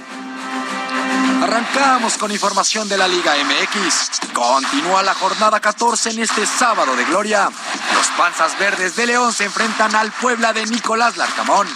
Por su parte, Santos recibe a los Gallos de Querétaro. Y los Tigres de Miguel Herrera no se confían y enfrentarán con su mejor plantel a los Diablos Rojos del Toluca. Eh, Toluca viene levantando, también buscando meterse eh, en la calificación, pero nosotros tenemos que amarrar la calificación del día de hoy ya directos entre los cuatro primeros, entonces vamos con esa idea, ¿no? Por si fuera poco, partidazo esta noche en el Azteca, Cruz Azul ante Chivas y el domingo Puma recibe a Monterrey en el Olímpico Universitario. La etapa más emocionante de la NBA ha comenzado. Los playoffs de la temporada 75 arrancan este sábado con la presencia del mexicano Juan Toscano de los Golden State Warriors, convirtiéndose en el cuarto jugador azteca en disputar la fase final de la NBA. En información del béisbol, como ha sido tradición desde 2004, se conmemoró el Jackie Robinson Day, aniversario del histórico debut de Robinson en las grandes ligas, el primer jugador afroamericano en participar en la MLB, rompiendo así la barrera racial en la Gran Carpa. Es por ello que todos los jugadores portaron el mítico número 42. Y en información del tenis, este domingo se juega la final del Masters 1000 de Monte Carlo, la joya del Mediterráneo. Es el primero de los tres torneos ATP que se disputan sobre tierra batida y es uno de los eventos predilectos de jugadores y aficionados por su privilegiada ubicación, vista y confort. Gracias, Damián, por los deportes. Ahora nos, nos lo contó toda la historia deportiva. Así es, y es momento de cambiar de tema porque estamos a 24 horas de que inicie una de las sesiones legislativas más importantes en este sexenio. Se trata de la contrarreforma energética del presidente López Obrador con la que busca enterrar el proyecto de Enrique Peña Nieto. ¿Qué propone? Otorgar el control absoluto de la industria eléctrica a la Comisión Federal de Electricidad. Asigna el 54% de la generación de electricidad del país. Mandata cancelar todos los permisos de generación eléctrica de empresas privadas, quienes estarán limitadas a generar máximo el 46% de la luz. Y contempla que las tarifas de distribución serán determinadas unilateralmente por la CFE. La propuesta establece que no se otorgarán concesiones sobre el litio y otros minerales estratégicos necesarios para las energías renovables. Y bueno, pues desde que el presidente anunció esta iniciativa se dispararon los cuestionamientos y las diferencias políticas. Día con día, bueno, pues han ido aumentando. La discusión y el debate público llegaron a tal punto que se organizaron algunos foros para discutir a profundidad las distintas posturas. Estos eh, foros de Parlamento abierto, después de un mes, eh, pues que estuvieron deliberando, bueno, la reforma sigue igual, es decir, la participación de la ciudadanía, de expertos en este tipo de foros de Parlamento abierto, justamente para robustecer, para enriquecer esta reforma que se había enviado desde el Ejecutivo, bueno, pues simplemente no se tomaron en cuenta porque sigue igual. El domingo, es decir, mañana veremos qué termina, qué pasará finalmente con esta propuesta que ha sido hasta hoy, hasta hoy, porque recordemos que todavía faltan otras que ya adelantó el presidente de la República, hasta hoy ha sido la más controversial, sobre todo de la administración del presidente Andrés Manuel López Obrador.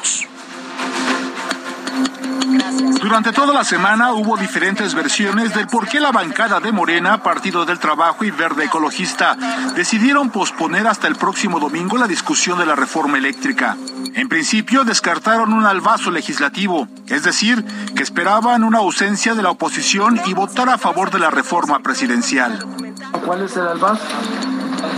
Yo no le veo, yo le veo un acto de posponer para que haya mayores elementos para que las diputadas y los diputados puedan razonar su voto a favor o en contra. También descartaron que la manifestación a las afueras del Palacio de San Lázaro, realizada por personas a favor de la reforma eléctrica, impidiera el acceso a los legisladores del PRI, PAN y PRD, además del Movimiento Ciudadano. Se manifestarán, lo han comentado en el sentido de hacer una manifestación respetuosa, permitiendo el acceso a las y los diputados. Y eso ha sido así hasta el momento y se mantendrán y se tomarán las medidas para garantizar a las y los diputados que puedan acceder el domingo a las sesiones que habremos de convocar.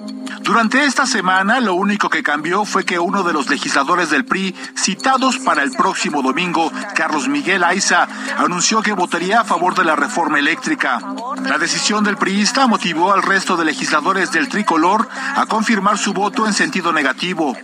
Para la sesión legislativa del domingo 17 de abril, Morena, PT y Verde Ecologista llegan con la aprobación en lo general y particular de la reforma de la ley eléctrica en las Comisiones Unidas de Puntos Constitucionales y Energía. En esas instancias ya se habían integrado las 12 demandas de la oposición, entre las que destacan elevar a derecho humano el acceso a la electricidad y que se privilegien las energías limpias. Pero eso no fue suficiente para la oposición que conforman el bloque denominado Va por México. Esas supuestas reservas que suben, disque apoyándose en nuestra propuesta, no corresponden con nuestra propuesta. Estamos listos para votar en el no la iniciativa enviada. Los legisladores de oposición anunciaron que llegarán al Palacio Legislativo de San Lázaro desde muy temprano para pernoctar y estar a tiempo para la hora de la sesión. Por su parte, Morena y partidos aliados están convocados a estar muy temprano desde el domingo para que nadie falte y hasta entonces se conocerá el destino de la reforma a la ley eléctrica. Amado Azueta, Heraldo Televisión. Y bueno, luego de esta controversia, Rubén Moreira, coordinador del PRI en la Cámara de Diputados, advirtió a sus legisladores que quien no acuda a votar se tomará como una traición al partido para apoyar el proyecto del presidente López Obrador. Así lo dijo en una entrevista el coordinador. El Consejo Político Nacional fue muy claro eh, en una decisión histórica. Nos dio un mandato directo de que, de que votemos en contra de la iniciativa que mandó el señor presidente de la República. Entonces las consecuencias pues están en los órganos partidarios correspondientes y pueden llegar hasta la expulsión de aquella persona que decida no atender el mandato que se, que se nos dio. Bueno, esta advertencia justamente ocurre luego de que se encendieron los focos de alerta, los focos rojos en la fracción parlamentaria del PRI debido discurso que tuvo uno de sus diputados, Carlos Miguel Aiza Damas, que, bueno, pues dijo que apoyará la reforma de López Obrador a pesar de que había advertido poco antes que se votaría en contra. Y llamó la atención esto porque, bueno, pues este viraje sobre todo se da porque el papá de este diputado, de 25 años, es muy joven él, fue gobernador de Campeche y también propuesto por el presidente de la República a ocupar la Embajada de México en República Dominicana. Esta primera señal que dio Carlos Miguel Aiza eh, de traicionar al partido ocurrió el pasado 4 de abril, que además no se presentó a la reunión del partido para fijar el rotundo rechazo a la propuesta inicial y desde entonces, bueno, pues especulaba que iba a cambiar de postura debido justamente a que su papá estaba postulado para irse a representar a México a, a, otro país. Así que bueno, pues habrá que estar muy atentos en la sesión de mañana porque entre los mismos priistas se ha hablado de que otros de sus compañeros, porque eso hay que decirlo, Morena pidió tiempo para justamente hablar con cada uno de los legisladores de los diferentes partidos políticos, no solo del PRI, sino también del PRD, del Partido Acción Nacional, incluso de Movimiento Ciudadano. Y bueno, pues entre los que pueden más o menos ahí tambalearse, se habla de Jericó Abraham y Joana Hernández. Ambos también se ausentaron en la reunión del 4 de abril. Ambos, ambos del PRI. Así que bueno, pues las cosas todavía están en veremos. También hay que decirlo, Alex, faltan 55 votos, no solamente dos o tres. O sea, sí falta un buen número de votos para que esta reforma se pueda llevar a cabo, ¿no? Así es, lo que se ha dicho por parte de los diputados de oposición, tanto del PAN como del PRI del PRD, es que han recibido presiones desde el Ejecutivo Federal de diferente índole y por eso el diputado federal Gabriel Cuadri aseguró que Morena y sus aliados han conseguido con presiones, extorsiones y amenazas el respaldo hasta este momento de al menos 11 diputados de oposición para votar en favor de la reforma eléctrica. Dijo que con esta estrategia solo le faltarán a Morena 52 votos para aprobar la iniciativa. Y bueno, precisamente por todo esto, vámonos hasta San Lázaro, que estamos ya en la cuenta regresiva para que se lleve a cabo este debate y la votación, porque además también se habla de que se lleve a cabo un plantón afuera de la Cámara de Diputados para justamente no permitir la entrada a, los diputados de la oposición para que se lleve a cabo esta, esta sesión. Pero quien está allá y tiene todos los detalles es nuestra compañera Verónica Macías. Vero, cuéntanos qué está pasando allá afuera de la Cámara de Diputados. Muy buenos días. Hola Sofía Alejandro, muy buenos días. Los saludo desde este Palacio Legislativo de San Lázaro. Comentarte que nos encontramos a, e, a, las afueras de este recinto legislativo y únicamente hay un pequeño grupo de este Frente Nacional Obradorista ya instalado aquí a estas afueras del recinto legislativo. Ellos están desde el pasado eh, jueves y nos comentan que por la tarde, noche del día de hoy, pues llegarán compañeros de las 32 entidades federativas para apoyar y que se apruebe esta reforma eléctrica que el día de mañana pues será discutida, analizada y votada por esta Cámara Baja. Decirte que el ambiente es bastante tranquilo, no hay alguna otra manifestación salvo este pequeño plantón que vemos aquí a las afueras del recinto. Tampoco eh, hay vallas a los alrededores de este Palacio Legislativo, ninguna calle ha sido cerrada, no hay manifestaciones, el ambiente es bastante tranquilo para que el día de mañana pues se lleve a cabo este análisis de la reforma eléctrica propuesta por el presidente Andrés Manuel López Obrador. Tampoco hemos visto, pues, eh, eh, elementos de la Guardia Nacional, sí hemos visto, sin embargo, también es un pequeño grupo, no hay más elementos de seguridad resguardando este Palacio Legislativo, sin embargo, creemos que en unos eh, momentos, en unas horas llegarán más, pues, por estas manifestaciones que sí se han dicho que el día de mañana también va a llegar un gran plantón aquí en el Palacio Legislativo, pues, para no permitirle el paso a los diputados. Sin embargo, a este momento no hay manifestaciones, el ambiente es bastante tranquilo, calmado, hay tránsito local.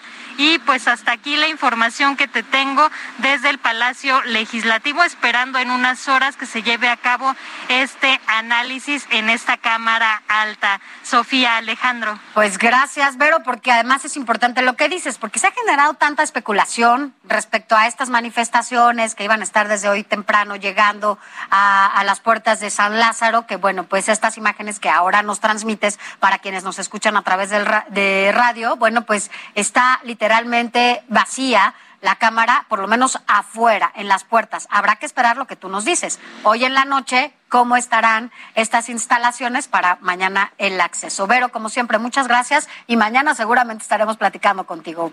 Buenos días. Claro que sí, estaremos pendientes. Muy buen día. Gracias, buenos días. Gracias, gracias, Vero. Y para seguir hablando precisamente de este tema de la reforma eléctrica, saludamos con gusto a la diputada Ana Lilia Herrera del Partido Revolucionario Institucional. Diputada, muy buenos días. ¿Cómo está? ¿Dónde se encuentra en este momento? ¿Qué tal? Muy buenos días. Pues eh, mira, los diputados y las diputadas federales del PRI estamos listos para estar a tiempo y para estar con una postura muy clara en contra de una reforma que es un retroceso y que afectará la economía de las familias, que afectará nuestro medio ambiente y la salud de los mexicanos. Diputada, eh, bueno, pues estamos ya en la cuenta regresiva para que se debata y se vote porque muchos dicen que se apruebe, no, que se vote esta reforma para saber finalmente qué va a pasar. Ahora, en el PRI, bueno, pues ya vimos que hubo ahí un desliz y se habla de otras dos posibilidades. ¿Qué le han dicho sus compañeros, a pesar de que ya desde el presidente de su partido y también el coordinador han dicho que todos van a votar en bloque en contra de esta reforma?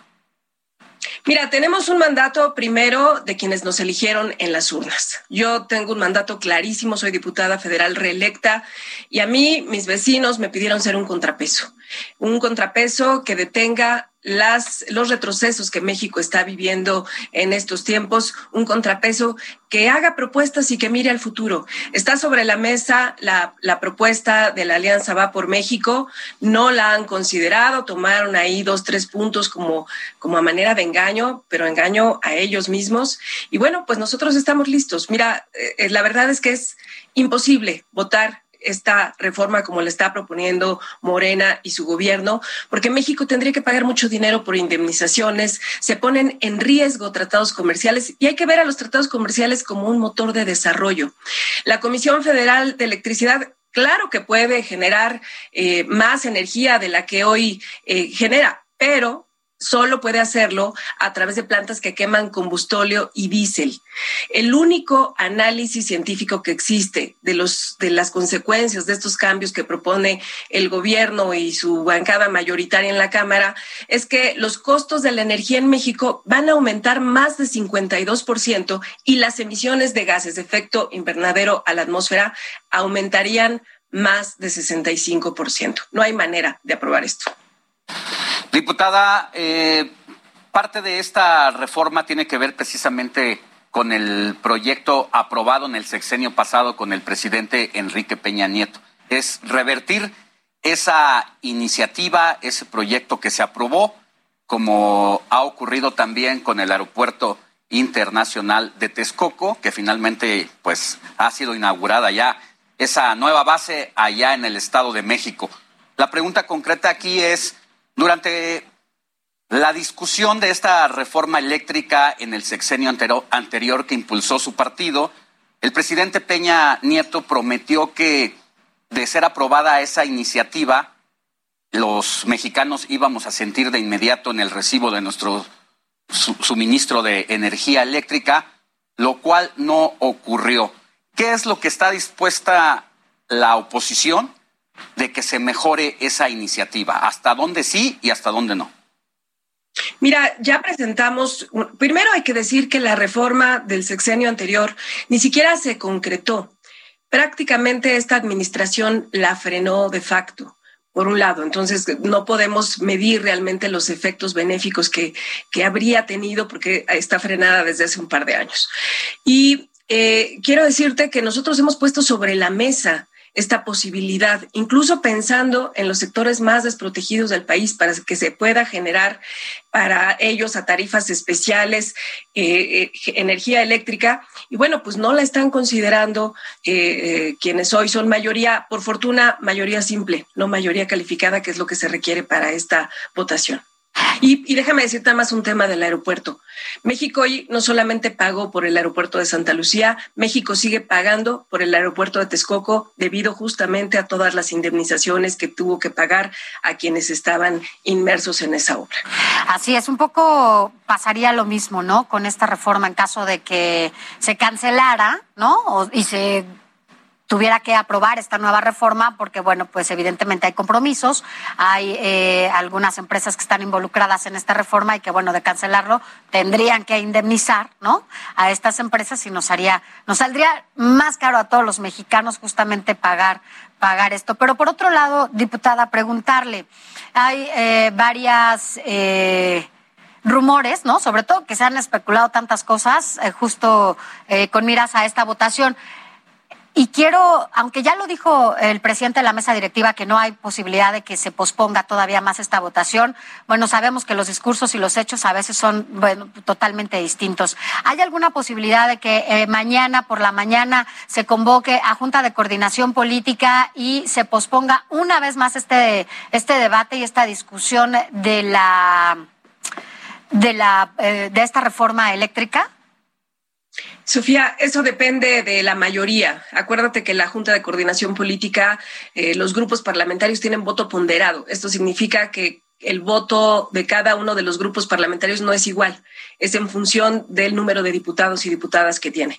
Entonces, bueno, pues eso depende de ellos. Ellos son quienes la pospusieron para el día de hoy.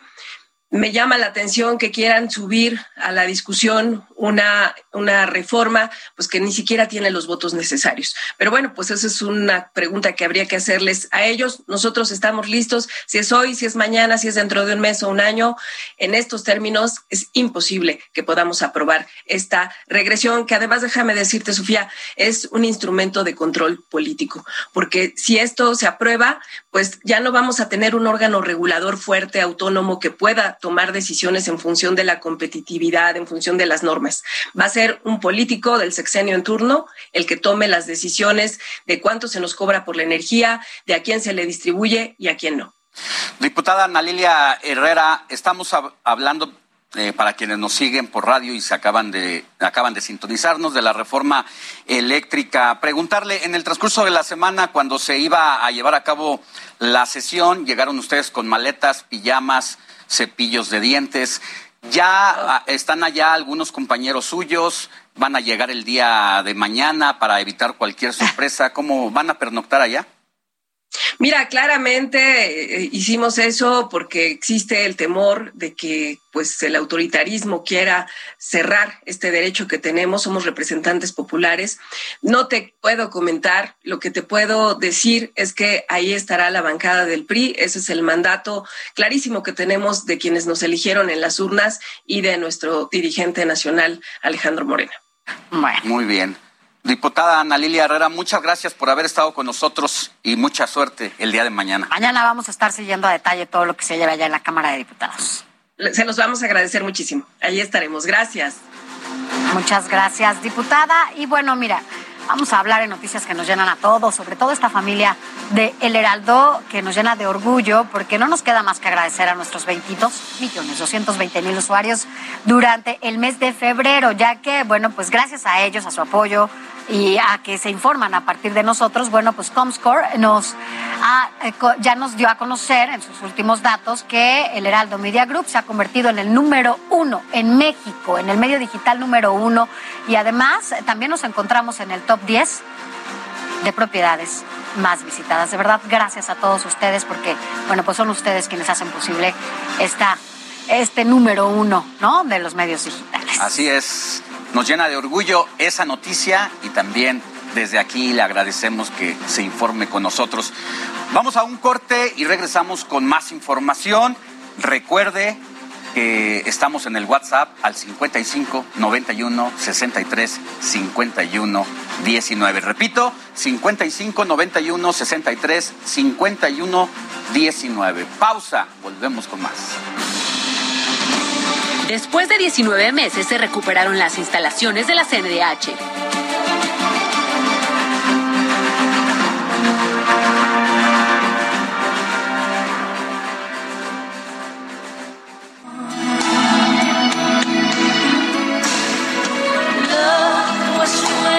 Bueno, pues es que estamos viendo y escuchando esto porque ayer, se, ayer 15 de abril se cumplieron 110 años del hundimiento del crucero, este crucero de lujo, Titanic, en aguas de Terranova, en Estados Unidos.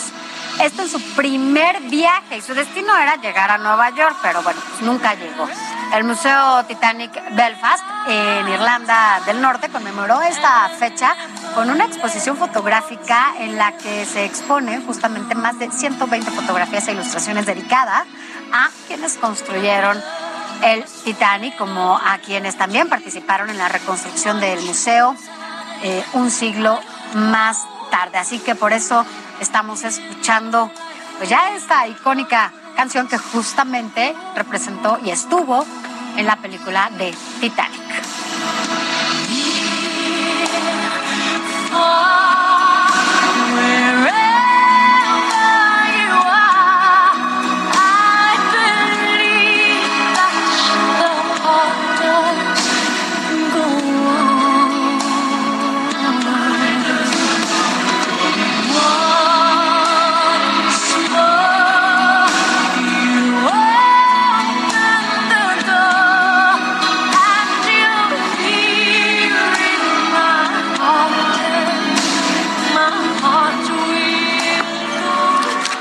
Son las nueve de la mañana con un minuto y continuamos con estas noticias del informativo de fin de semana. Es momento de enlazarnos vía telefónica con José Luis López, nuestro corresponsal en Salina Cruz, donde hay un incendio en la refinería Antonio Dovalí Jaime desde hace 12 horas. José Luis, muy buenos días.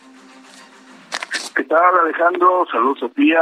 Para informarles que se cumplen más de 12 horas del incendio en la refinería Antonio Dovalí Jaime de Salina Cruz, Oaxaca, en la zona de almacenamiento de gasolina regular. Esto en el tanque vertical 102, por lo que se han suspendido las actividades en 26 plantas como medida de seguridad. Desde la tarde de ayer se presentó el incendio en el tanque vertical y de inmediato se tuvo la intervención del personal contra incendios de petróleos mexicanos, quienes pudieron mantener controlado este siniestro.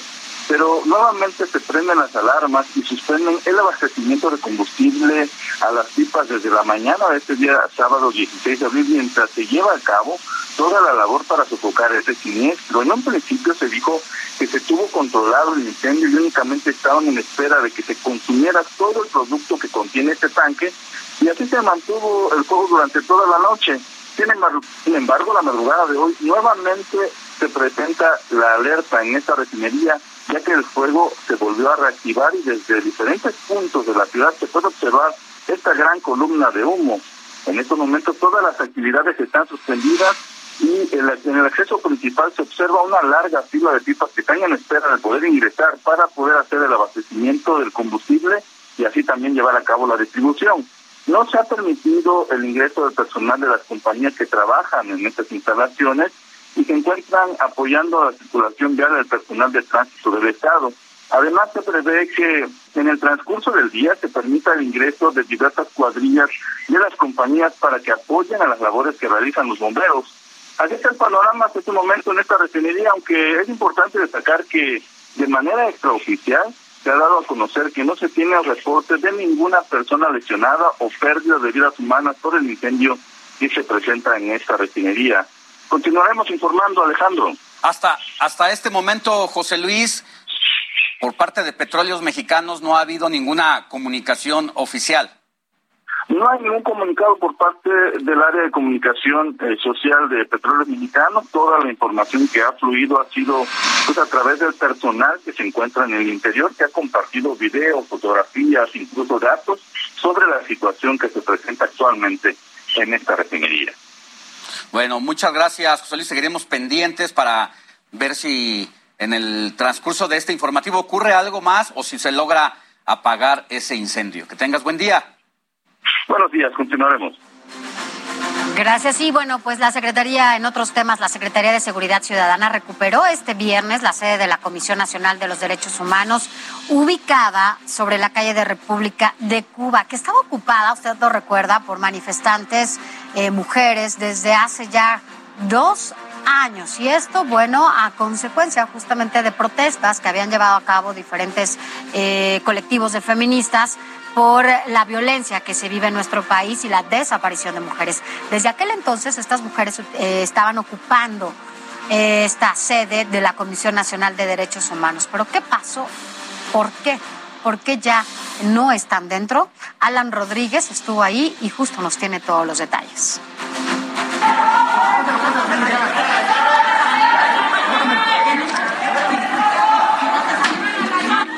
Agentes de la Secretaría de Seguridad Ciudadana lograron recuperar el edificio de la Comisión Nacional de Derechos Humanos que desde hace 19 meses había sido tomado por un grupo de mujeres. Los uniformados cumplimentaron un orden de cateo en el edificio de la calle República de Cuba, en el centro histórico. Esto derivado de una denuncia por actos vandálicos ocurridos el miércoles pasado cuando un grupo de embosadas destrozó un automóvil. Aquel día, las mujeres impidieron el paso a una automovilista que se negó a darles dinero. Con tubos de pintura destrozaron el coche, por lo que la Fiscalía General de Justicia inició una carpeta de investigación. Los uniformados lograron entrar al edificio que era ocupado por tres mujeres. Una de ellas se negó a ser detenida y salió por un balcón donde permaneció varios minutos, poniendo en riesgo su integridad. Tras un diálogo, los policías lograron detenerla y bajarla. Las tres mujeres embosadas fueron ingresadas a una camioneta de la policía y trasladadas a la agencia del Ministerio Público de Benito Juárez II para determinar su situación legal. Se investiga su participación en los actos vandálicos del pasado miércoles. Ya, mira, estamos hartos, hartos, hartos de ellas. Nosotros aquí trabajamos, yo aquí tengo mi coche, salimos de trabajar, demasiado hostiles que si somos este que ellas son del bloque negro y que nosotros valemos gorro y... ¿Qué opinas de eso? Ah, mira, gracias a la policía que la detenga. Una vez recuperado el edificio, la Secretaría de Seguridad Ciudadana permaneció resguardando el inmueble. Al interior se encontró un altar a la Santa Muerte, escudos, cascos y gorras de la policía capitalina, así como semáforos de vialidad. Con imágenes e información de Lan Rodríguez, Heraldo Televisión. Y bueno, el inmueble ubicado en la calle de Cuba se encontraba tomado desde el pasado, no, desde el 7 de septiembre de 2020 por el colectivo feminista Ocupa, cuando el grupo feminista ingresó a este lugar en medio de las protestas por los feminicidios y violencia que vive el país. A partir de ese momento, las mujeres tomaron el inmueble y lo nombraron casa de refugio. Desde entonces y hasta ayer mantuvieron el control del lugar haciendo y deshaciendo.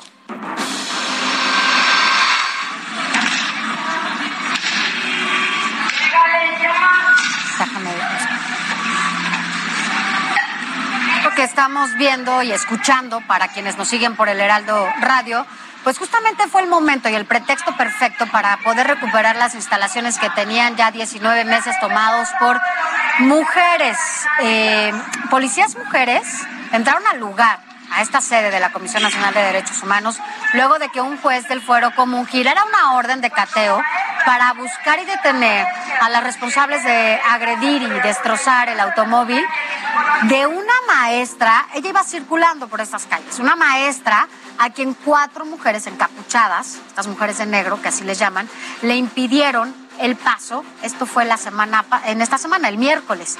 Y bueno, pues hasta el momento hay tres mujeres detenidas por la agresión y que además fueron trasladadas a la Coordinación Territorial de Benito Juárez II. Es decir, esta señora, esta maestra, iba pasando por esta calle, le pidieron dinero y destrozaron el coche, le destrozaron todas las ventanas, eh, los parabrisas, le hicieron hoyos en su coche, en toda la carrocería, solo porque no quisieron pues darle, darle dinero a estas cuatro chicas. Y bueno, pues eso fue lo que pasó y por ello entraron a recuperar estas instalaciones, por las agresiones, por la violencia que vivió esta maestra en su coche. Y bueno, en una entrevista que tuvimos ayer en el espacio de Noticias de la Noche, el secretario de Gobierno de la Ciudad de México, Martí Batres, señaló que la Fiscalía General de Justicia será quien señale los delitos para formular la situación legal en contra de estas mujeres. Todo esto lo va a determinar con precisión el Ministerio Público. Es decir, la Fiscalía General de Justicia de la Ciudad de México va a determinar qué ilícitos eh, están cometiendo presuntamente para este, formular la situación legal de estas personas. Están las denuncias que están presentadas ante la Fiscalía y ya la Fiscalía podrá informar eh, posteriormente cuántas denuncias son y de quién son, pero ya teníamos conocimiento como gobierno de otros hechos que habían ocurrido en esta calle, eh, con frecuencia por parte de estas personas que ocupaban el inmueble de la Comisión Nacional de Derechos Humanos, pedía dinero a transeúntes, automovilistas para dejarlos pasar por la calle. La Fiscalía determinará su identidad y nos dirá si, este, quiénes son estas personas y qué clase de relación tienen con, con otro tipo de fenómenos. Pero eh, sabemos distinguir lo que es una protesta social de lo que es un hecho pues propiamente ilícito como el que ocurrió el día de ayer.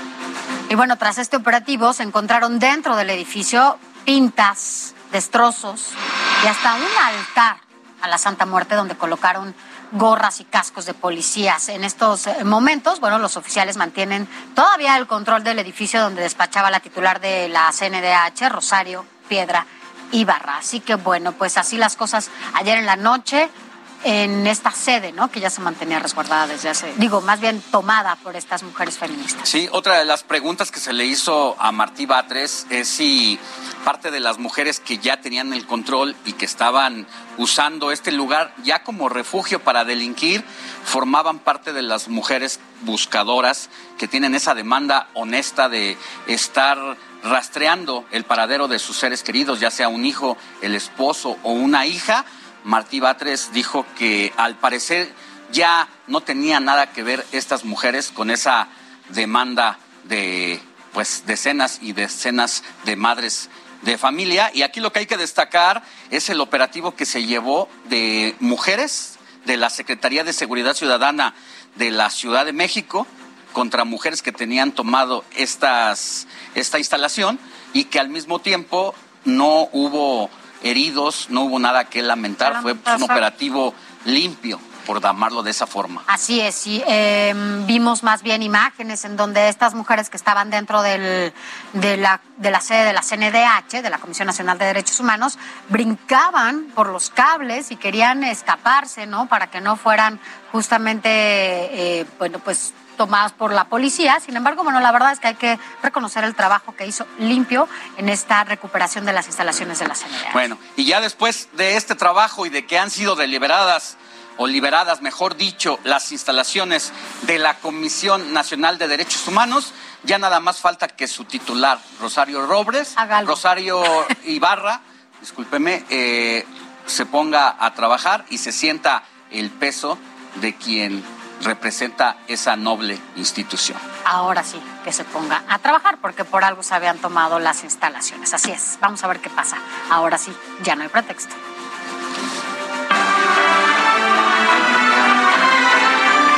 Entretenimiento.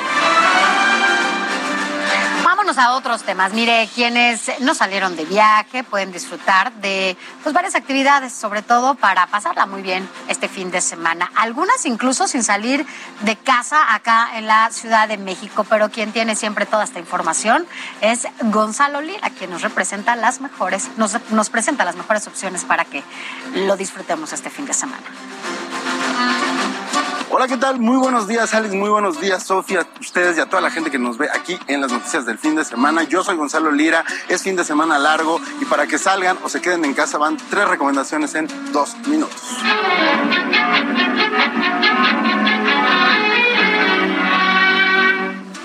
Y vamos a empezar con una recomendación para los más pequeños del hogar. ¿Por qué? Porque el Museo Carrillo Gil echó a andar algunos talleres y entre ellos hay un taller de cine mudo para niños. Está dividido en cinco sesiones en las cuales le van a enseñar desde una breve historia del cine hasta cómo utilizar las cámaras, las cámaras de los celulares para hacer sus películas o sus cortometrajes, maquillaje y un montón de cosas más. El costo de recuperación es de solo 500 pesos por las cinco sesiones. Vale mucho la pena. Búsquenlo en las redes del Museo Carrillo Gil.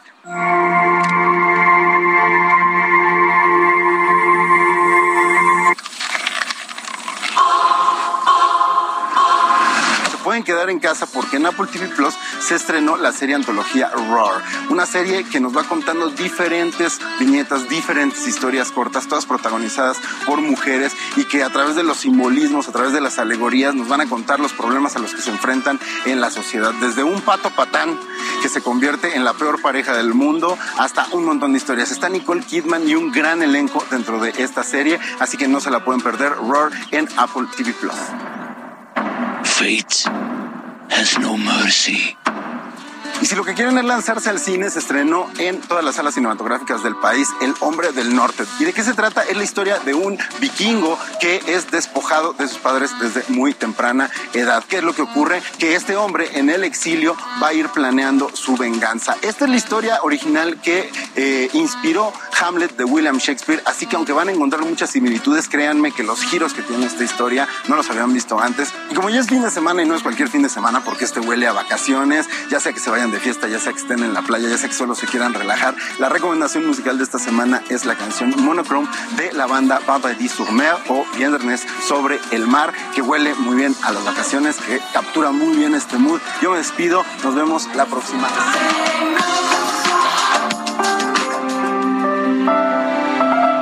COVID-19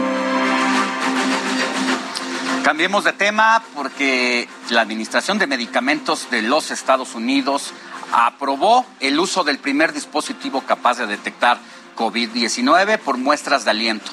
Puede dar resultados en tres minutos y podrá utilizarse en consultorios médicos, hospitales y puestos móviles. El dispositivo tiene una precisión de 91%. Oye, eso es una buena noticia, ¿no? Porque ya no vas a tener que, en estas pruebas de, la nariz, que además, ¿cuántas nos hemos hecho, no? Muchísimas, yo creo que ya nuestra nariz está totalmente lastimada. Pero bueno, vámonos a temas nacionales. Y es que la Ciudad de México seguirá reforzando justamente la, la vacunación contra COVID-19 con una campaña masiva con la que ya se empezará a poner una cuarta dosis el reporte es de mi compañera Jessie Moguel. El gobierno de la Ciudad de México se suma al cierre masivo de vacunación contra la COVID-19 que anunció el gobierno federal. A partir de la próxima semana, es decir, desde el 18 y hasta el 30 de abril, se intensificarán los esfuerzos de vacunación para aplicar la tercera y cuarta dosis del biológico. ¿Quién se puede vacunar en la Ciudad de México? Cualquier persona. No es necesario ser residente, es decir, estaremos aplicándole la vacuna a cualquier persona, independientemente de su lugar de residencia, independientemente de si se puso la vacuna en la ciudad, fuera de la ciudad, fuera del país, a cualquier persona que lo desee. Se suministrará el biológico de AstraZeneca. Podrán vacunarse jóvenes con comorbilidades de 12 y 13 años, jóvenes de 15 años en adelante y adultos mayores de 18 años. La vacunación estará dividida en tres bloques. A partir del 18 de abril en centros de salud, del 19 al 23 y del 25 al 30 en macro sedes de vacunación. También estamos flexibilizando los requisitos de documentación. Es decir, no tenemos que presentar ninguna documentación para ponernos el refuerzo. Estaremos actuando bajo un principio de buena fe. Si no tienen los comprobantes, no hay problema con que nos digan que han transcurrido o están por cumplirse cuatro meses desde la última dosis que se pusieron.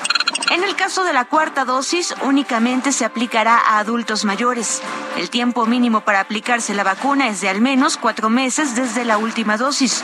Solo en la Ciudad de México existen cerca de 70 mil adultos mayores que ya cumplen con este requisito se vacunaron antes, me parece que era 18 de, de, diciembre, ¿no? Ahí está en el, está en el 18 de diciembre, que se pueden vacunar. Sí, son cuatro meses.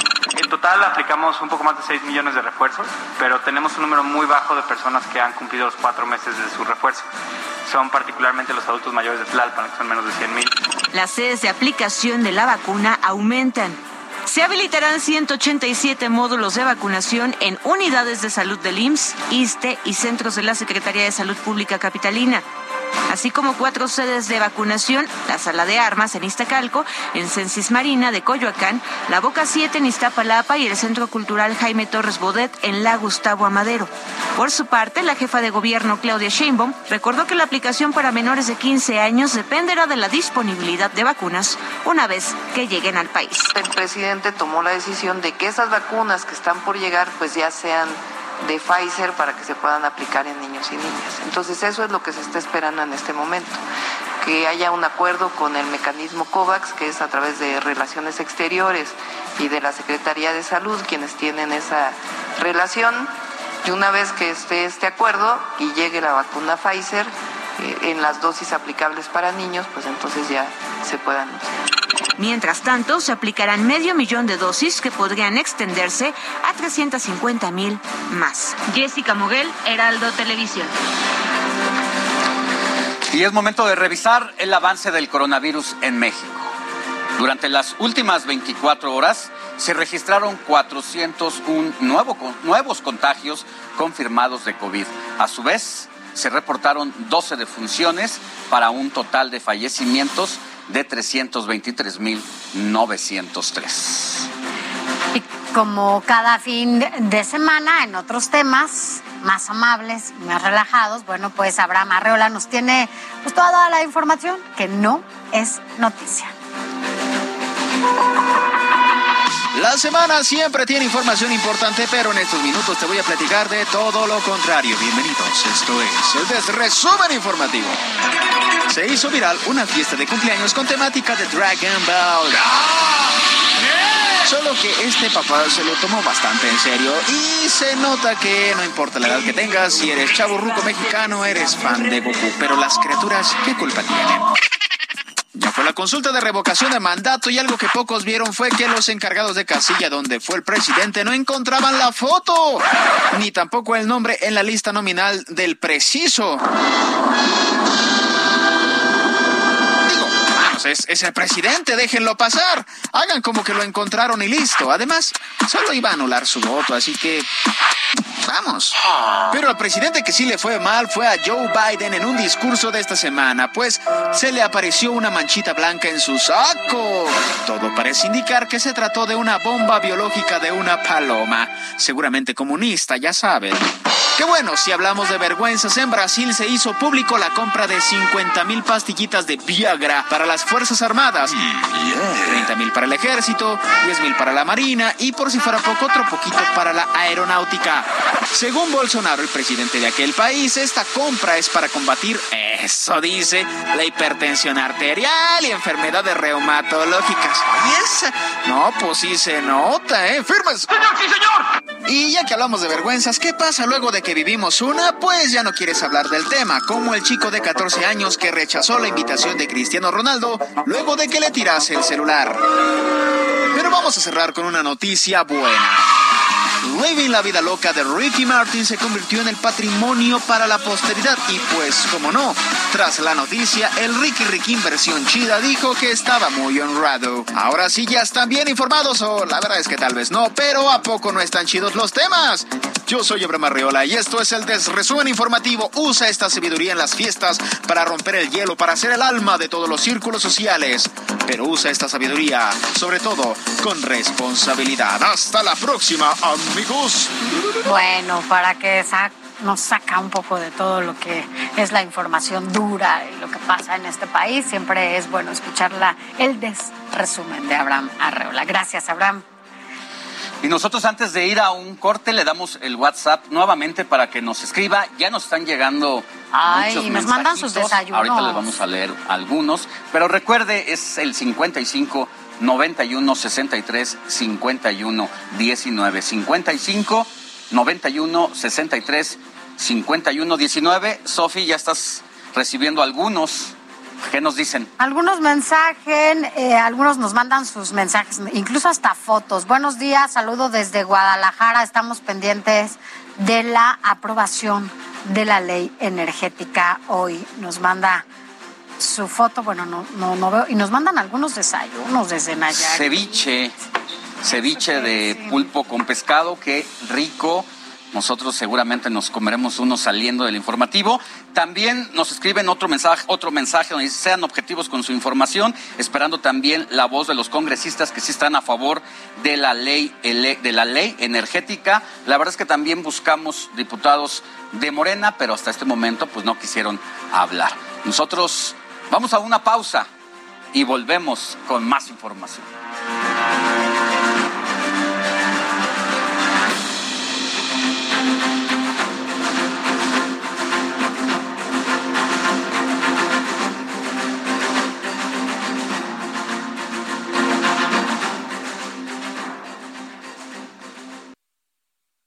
Gracias por continuar con nosotros. Ya estamos en el último bloque de este informativo fin de semana, así que bueno, pues quédese con nosotros porque todavía falta mucha información. Y es que, mire, el sector turístico fue uno de los más golpeados por la pandemia, sobre todo eh, por el cierre que se generó en, la- en las fronteras. Y ante este panorama, bueno, pues el reto es que eh, viajar vuelva a ser una actividad segura. Y para saber cómo lograrlo desde la mejor forma, vamos a enlazarnos con Luis Ramírez, porque Luis, tú siempre tienes las mejores opciones. ¿Cómo estás, Luis? En este sábado de vacaciones ya.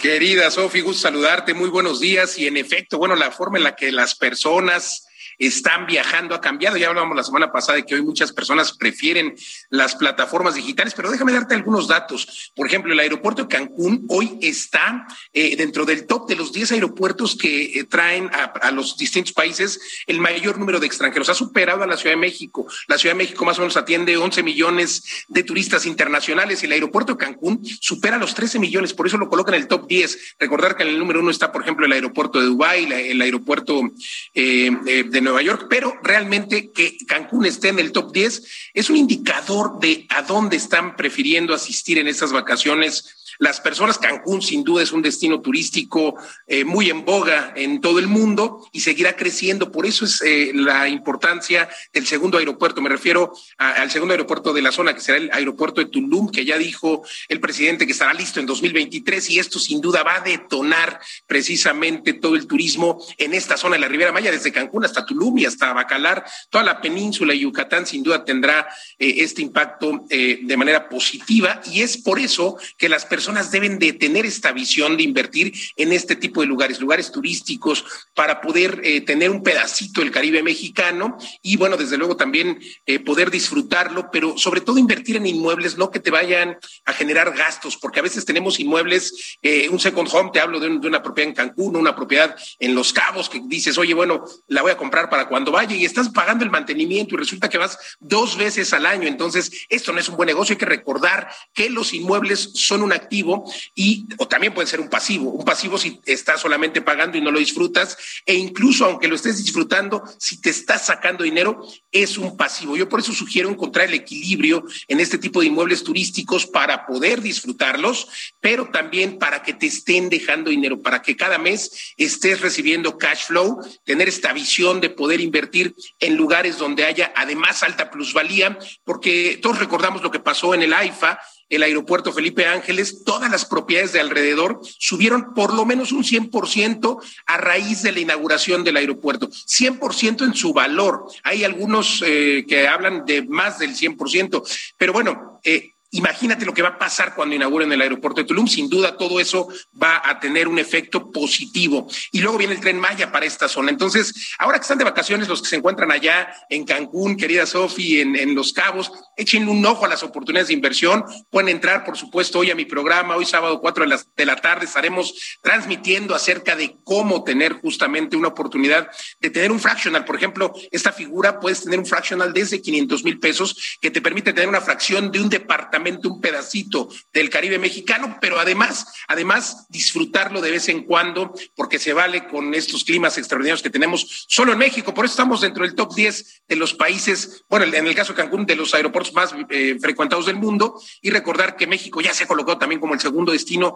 turístico más visitado en el mundo, gracias a este clima, gracias a los paisajes, y entonces creo que como mexicanos o extranjeros debemos tener un pedacito de Tulum. ¿Cómo lograrlo? Bueno, entre ahora hoy, a mi programa aquí por la frecuencia del Heraldo Radio, cuatro de la tarde, estamos transmitiendo eh, a través del Heraldo y bueno, también puede visitar mi página vivedelasrentas.com porque usted puede tener un pedazo de Tulum y además eh, encargarse de nada, simplemente recibir una rentabilidad superior al 10% eh, anual que se paga de manera mensual y además disfrutar su departamento. También invitarlos, Sofía Alex, a que me sigan en las redes sociales para más información acerca de cómo hacer negocios en el mundo inmobiliario. Me encuentran en Facebook, en Twitter, en Instagram, como Luis Ramírez Mundo Inmobiliario. Concluyo diciéndote que el sector inmobiliario se vio muy afectado por la pandemia, pero sin duda está resurgiendo y muy, muy a tope. Muy bien, mi querido Luis, pues te estaremos escuchando al rato a las cuatro de la tarde por las frecuencias del Heraldo Radio. Gracias y buen fin de semana. Vaya que por lo que veo en ese paisaje que tienes atrás, lo vas a disfrutar como cada fin de semana. Gracias y buen fin. A disfrutar el sábado de gloria, Sofi. Saludos, buen fin. Gracias. Continuamos con la información nacional. La familia de la joven de 18 años, Devani Susana Escobar, que lleva casi una semana desaparecida luego de acudir a una fiesta en Escobedo, Nuevo León, ha intensificado su búsqueda en el estado. Jonathan Padilla nos preparó esta información. Yo declaro en tu nombre, Señor, que hoy, hoy vamos a encontrar a Devani, Señor. Tú eres nuestro guía y te la desesperación, incertidumbre y esperanza por localizar con vida a la joven Devani Escobar en Nuevo León aumentan día con día. Es nuestra única hija. Yo quisiera tenerla ya, tener una noticia hoy. Hoy quisiera tener una noticia buena. Sé que mi hija está viva. Lo siento en mi corazón. Ayúdenme, por favor, ayúdenos. Ayúdenos. Yo sé que sí lo van a hacer. En el sexto día de búsqueda, amigos y familiares extendieron las labores en las comunidades de Salina Victoria y Suazua. Algunos lo hicieron sin comer. Regresa, regresa, muñequita. Te queremos, te necesitamos. No sabes la angustia que estamos pasando. Te queremos que las personas que la tienen o dónde está, que la regresen. Protección Civil de Nuevo León trabaja para drenar la alcantarilla de la colonia Nueva Castilla en Escobedo y saber si hay indicios que ayuden a localizar a Devani. Autoridades locales ya investigan un video de una joven que aseguró que estuvo en la fiesta donde fue vista por última vez la joven de 18 años Devani. No he dejado de pensar en el caso de Devani. Estoy segura que hubo mujeres que estuvimos ahí para ella, para intentar ayudarla. Inclusive yo me ofrecí para llevarla a su casa, para que estuviera a salvo. Insistí con sus amigas que si tenían un método seguro para llevarlas a su casa y ellas insistieron que efectivamente sí. Que... En un video publicado en Instagram, dijo que no solo intentó ayudar a la joven desaparecida, sino que las amigas de Devan y Susana se negaron a que la llevaran a su casa. Devani no estuvo sola, Devani pudo haber estado a salvo. Hubo gente que intentamos llevarla con bien a su casa, más sin embargo sus amigas no quisieron. Dijeron que alguien de confianza iba a pasar por ellas y, y esto no fue así. Sobre la fotografía de Devani que circula en redes sociales y ante los señalamientos de que sus amigas la dejaron en una fiesta, el padre comentó que debieron hablar a una patrulla para que fuera por ella. No hemos dormido, este, no, no hemos comido por, por pensar en que si nosotros degustamos algún taco y que ella no pueda, no pueda comer, pues este sería muy difícil para nosotros. No, no entendemos la situación, digo, yo en lo personal pues hubiera hablado a, a la policía, que se acercara alguna patrulla, que se la llevaran detenida y pues así tenerla más segura, no sabemos quién se la llevó. El gobierno de Nuevo León implementó el código ALBA, que garantiza un 98% de efectividad en la búsqueda de mujeres y personas no localizadas, mientras que amigos, familiares y voluntarios recorren otros municipios y encontrar lo más pronto posible a Devan y Susana Escobar. Jonathan Padilla, Heraldo Televisión. Ante esta desesperación eh, de los familiares y también la urgencia ya de encontrarla, bueno, pues el gobierno de Nuevo León ofreció una recompensa económica a quien brinde información que ayude a localizar a Devani. Así que, bueno, pues en caso de que esto suceda, tienen que llamar al 81 2020 68 68. Lo repito, 81 2020 68 68. O bien, también si usted sabe algo de Devani, lo puede eh, reportar al correo cipol con c punto recompensa arroba gmail.com. Se lo repito, cipol con c punto recompensa arroba. De verdad deseamos que pronto aparezca y que tengamos información sobre ella y sobre todo deseamos que no haya más desapariciones de mujeres y mucho menos que haya feminicidios. Es lo que más deseamos. Así es, y la búsqueda de la búsqueda de Devani ya se extendió al estado de Coahuila. La fiscalía de esta entidad está colaborando con las autoridades de Nuevo León, por lo que activó el protocolo ALBA para tratar de encontrar a esta joven de 18 años. Debido a la inseguridad que se vive allá en Nuevo León, bueno, pues se disparó también la venta de artículos de defensa personal en comercios del centro de Monterrey, de la ciudad, de la capital. Bueno, pues predomina la venta de alarmas de seguridad, gas pimienta, que muchas mujeres pues las utilizan para defenderse de los agresores y también navajas. Los vendedores informaron que incluso hay desabasto de este tipo de pues, instrumentos para defensa porque, bueno, pues se han incrementado las ventas y también se anuncian incluso clases de defensa personal para mujeres. Y es que, bueno, pues hace, hace un año los balnearios, eh, en otros temas, vámonos a más información. Eh, hay que decir que en plena Semana Santa, hace un año los balnearios de la ciudad estaban cerrados. Y hoy, justamente después de dos años, a los capitalinos y a los turistas, pues ya les esperan totalmente abiertos. Pero quien está por allá es Daniel Magaña, porque entiendo que te encuentras en uno de estos balnearios que está en la alcaldía de Iztapalapa. Cuéntanos de qué se trata. Dani, buenas, buenos días.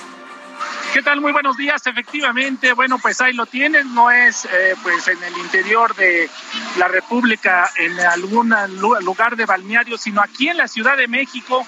Y es que con el calor que se ha estado presentando en la zona del Valle de México, muchas personas utilizan este eh, pues sábado de gloria para pues llegar con sus eh, familias a este lugar. La mayoría de ellos desde antes de las 7 de la mañana ya se encontraban formados en esta zona para poder ingresar. ¿Qué te parece si eh, platicamos brevemente con pues el señor Sandoval? Vino con su familia el día de hoy. Muy, muy buenos días, estamos en vivo para el Heraldo Televisión. Oiga, ¿desde a qué hora se dispusieron venir el día de hoy aquí? A las siete y media de la mañana. ¿Con quién viene? ¿Quién lo acompaña? Oiga, normalmente usted hace este tipo de, pues planea para poder venir estos días aquí en familia. Sí, un poquito para ver este, los trajes. Oye, ¿cómo ha sentido los calores aquí en la Ciudad de México? Algo fuerte, ¿eh? fuerte. Sí. ¿Y planean estar todo el día, algún rato, a la hora de la Todo comida? el día que se pueda, todo el tiempo que se pueda. todo el, todo el tiempo que se pueda. Ahí lo tienes, el señor Sandoval con su familia, pues que viene a pues eh, pasar un rato aquí en este balneario. Fíjate que te comento que hay que evitar ser sancionados. ¿Por qué te digo esto? Han informado que en este sábado de gloria pues habrá disposiciones, habrá sanciones administrativas, también multas que van de los 1.400 hasta los 3.000 pesos para las personas que tiren agua aquí en la Ciudad de México. Esta es una opción al oriente de la ciudad, este balneario pues ya emblemático cuando las personas avanzan en la zona de la calzada Ignacio Zaragoza, es el balneario Elba. Sin embargo, hay más opciones. La, alcaldía de Iztapalapa pues hay 10 eh, albercas que están en operación en las instalaciones de pues Utopía. Las personas pueden trasladarse. La única diferencia es que ahí pues únicamente les permiten estar cerca de 50 minutos. Aquí, bueno, pues las familias pueden estar, como escuchamos, a la familia Sandoval prácticamente todo el día con sus pequeñitos y bueno, pues no hay mucha diferencia alguno de los ah, paraísos que hay en las costas al día de hoy. Aquí, pues un oasis, las personas que se trasladan hacia este balneario debido al calor que se ha sentido en la Ciudad de México. Ese reporte y bueno, pues vamos a continuar muy atentos. Muy buen día. Vaya que ha habido calor. ¿Tú te vas a meter, Dani? Pues yo creo que el día de hoy voy a prescindir del chapuzón. No, no vengo en las condiciones, estamos trabajando, pero bueno, con la alegría de las familias, ver lo fresco que está, pues precisamente es muy temprano, todavía no son pues las 10 de la mañana y bueno, pues las personas prácticamente desde las 9 ya abarrotan esta alberca aquí en la zona oriente de la ciudad.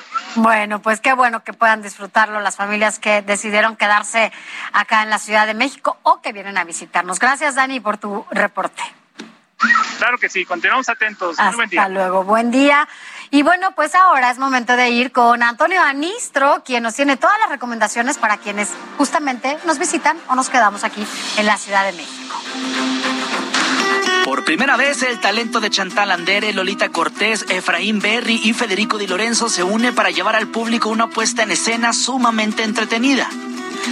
Se trata de Te amo, eres perfecto, ahora cambia, una comedia musical donde la trama es presentada a modo de viñetas conectadas por un tema central, el amor y las relaciones, en la cual el público podrá ser testigo de un confesionario de emociones, ya que todo lo que siempre has pensado secretamente sobre salir con alguien, el romanticismo, el matrimonio, los amantes, maridos, esposas y suegros, pero te daba miedo admitir, aquí son expuestos y ventilados sin pudor.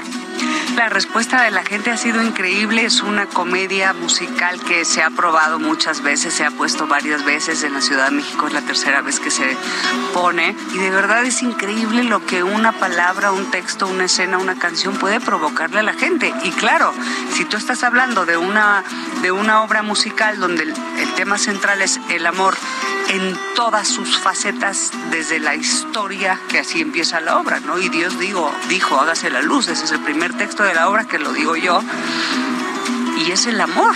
Entonces, claro, o sea, mi director ha visto codazos, así de, ¿ves? Estás idéntico, güey. Las escenas son historias casi independientes entre sí, sin embargo las secuencias presentan el flujo de relaciones que vivimos todos durante nuestra vida.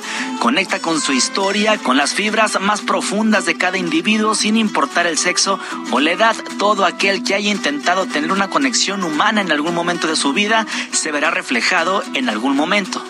Es una obra que habla amor en muchas facetas, en muchas circunstancias, en muchos, eh, en muchos niveles, porque hay amor familiar, amor de pareja, amor, eh, desamor, eh, amor de amigos. Entonces, son escenas diferentes en donde seguro se van a identificar con, con, varios de los personajes y van a decir, ay, mira, ahí estoy. Seguramente el público se identificará, y lo hemos visto, se identifica con algún momento o con algunos momentos, ya sea porque lo, lo hayan vivido o porque lo han visto en su familia, en sus amigos, qué sé yo.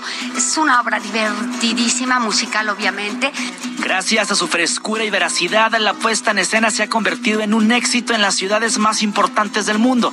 Y en México, claro, no ha sido la excepción, pues poco a poco el público comienza a llenar el teatro después de la pandemia. Yo creo que lo primero es volver a estar juntos, sin tener desconfianza del otro, poder de a poco ir quitándonos el cubreboca, eh, ir empezando a contagiarnos de todo lo que nos contagiábamos y contagiarnos la risa, contagiarnos del otro, de lo que dice el otro, de estar en un espacio, no dejen de verla, se van a divertir y se van a emocionar también. Te amo, eres perfecto. Ahora cambia, se presenta en el Teatro Hidalgo por únicamente 12 semanas. Los días viernes a las 8.30 horas, los sábados a las 6 y 8.30 horas y los domingos también a las 6 de la tarde. Una obra que no te puedes perder. Antonio Anistro, Heraldo Televisión. Bueno, pues ya tenemos estas opciones para quienes se quedaron aquí en la capital o vienen a visitarnos, ¿no? Pero tenemos más opciones, Alex. Así es, y también vamos a cambiar de tema porque es momento de ir. Bueno, mejor dicho, es seguir con este tema y esas opciones de la agenda cultural con Melissa Moreno.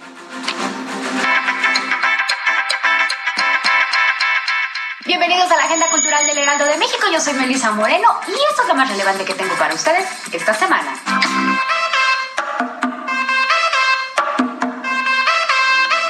Museo del Futuro abre sus puertas para que lo experimentes con todos tus sentidos. Déjate llevar por esta experiencia inmersiva revolucionaria que cambiará tu manera de ver los museos para siempre. Disfruta de las mejores exposiciones de arte experiencial de la mano de los artistas contemporáneos como Tundra o Ouch a lo largo de cuatro salas temáticas. También habrá una galería de NFTs para que puedas disfrutar y aprender más de esta tendencia en el mundo del arte, la economía e Internet. Una vez que hayas recorrido la exposición, eleva el resto de tus sentidos disfrutando de creaciones gastronómicas únicas y sorprendente coctelería de autor. Para más información de MUFO, consulta feverup.com.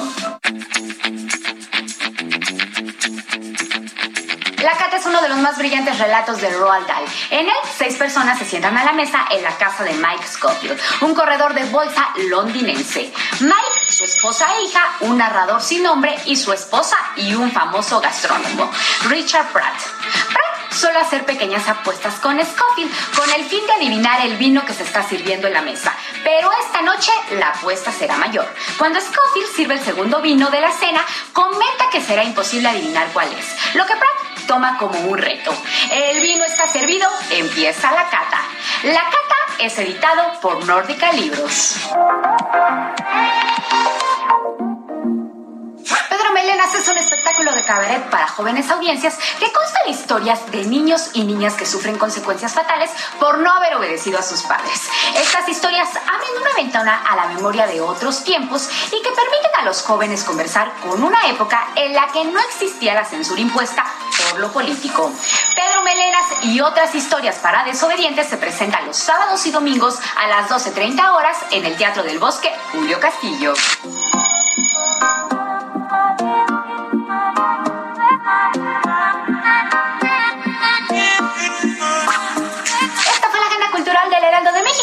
Olviden seguirnos en nuestras redes sociales y compartir.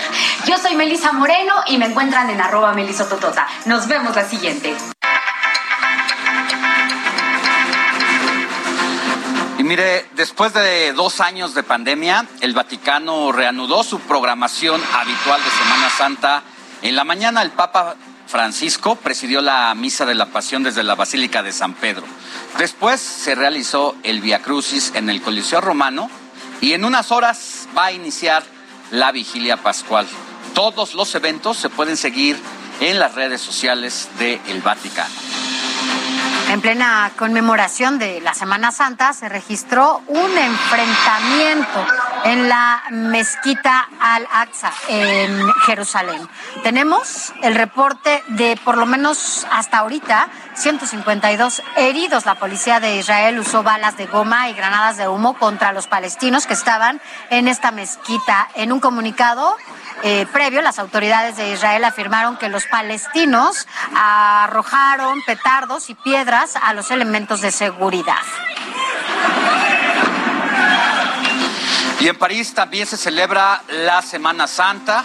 Cientos de fieles se reunieron a las afueras de la Catedral de Notre Dame para rezar y presenciar la misa oficiada por el arzobispo de París. El templo lleva cerrado desde el incendio de 2019, pero el presidente de aquel país, Emmanuel Macron, se comprometió a reabrir la iglesia en el año de 2024. Y en información internacional, en el día 51 de la guerra, más de 4 millones de personas han abandonado Ucrania desde el inicio de la invasión rusa. Según el recuento de la ONU, un éxodo de este nivel y en este lapso de tiempo no tiene precedentes desde la Segunda Guerra Mundial. El expresidente de los Estados Unidos, Donald Trump, se unió al actual mandatario Joe Biden y calificó de genocidio la invasión rusa a Ucrania. Es un hecho inédito esto, ¿eh? porque siempre han estado en controversia, precisamente generada por la utilización de este término. Trump, que había criticado a Biden por sus políticas económicas y de migración, coincidió por primera vez con el actual presidente.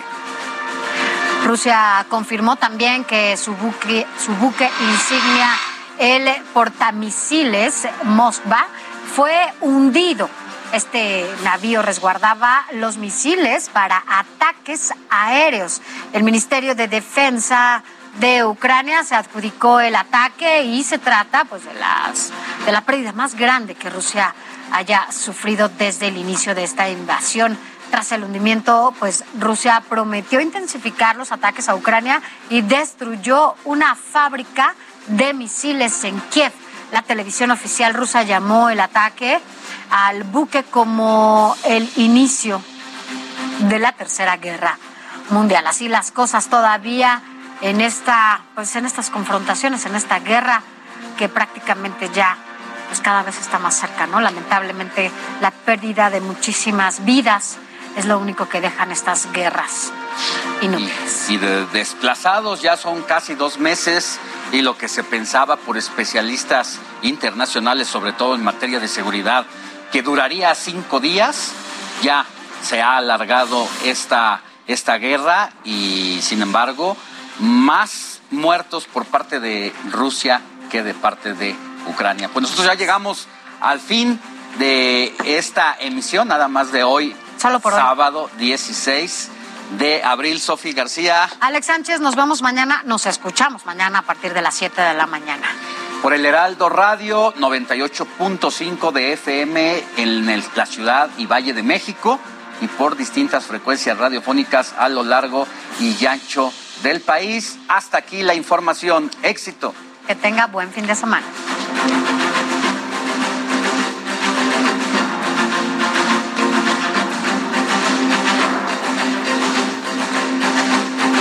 Heraldo Media Group presentó Informativo El Heraldo Fin de Semana con Sofía García y Alejandro Sánchez a través de El Heraldo Radio con la H que sí suena y ahora también se escucha.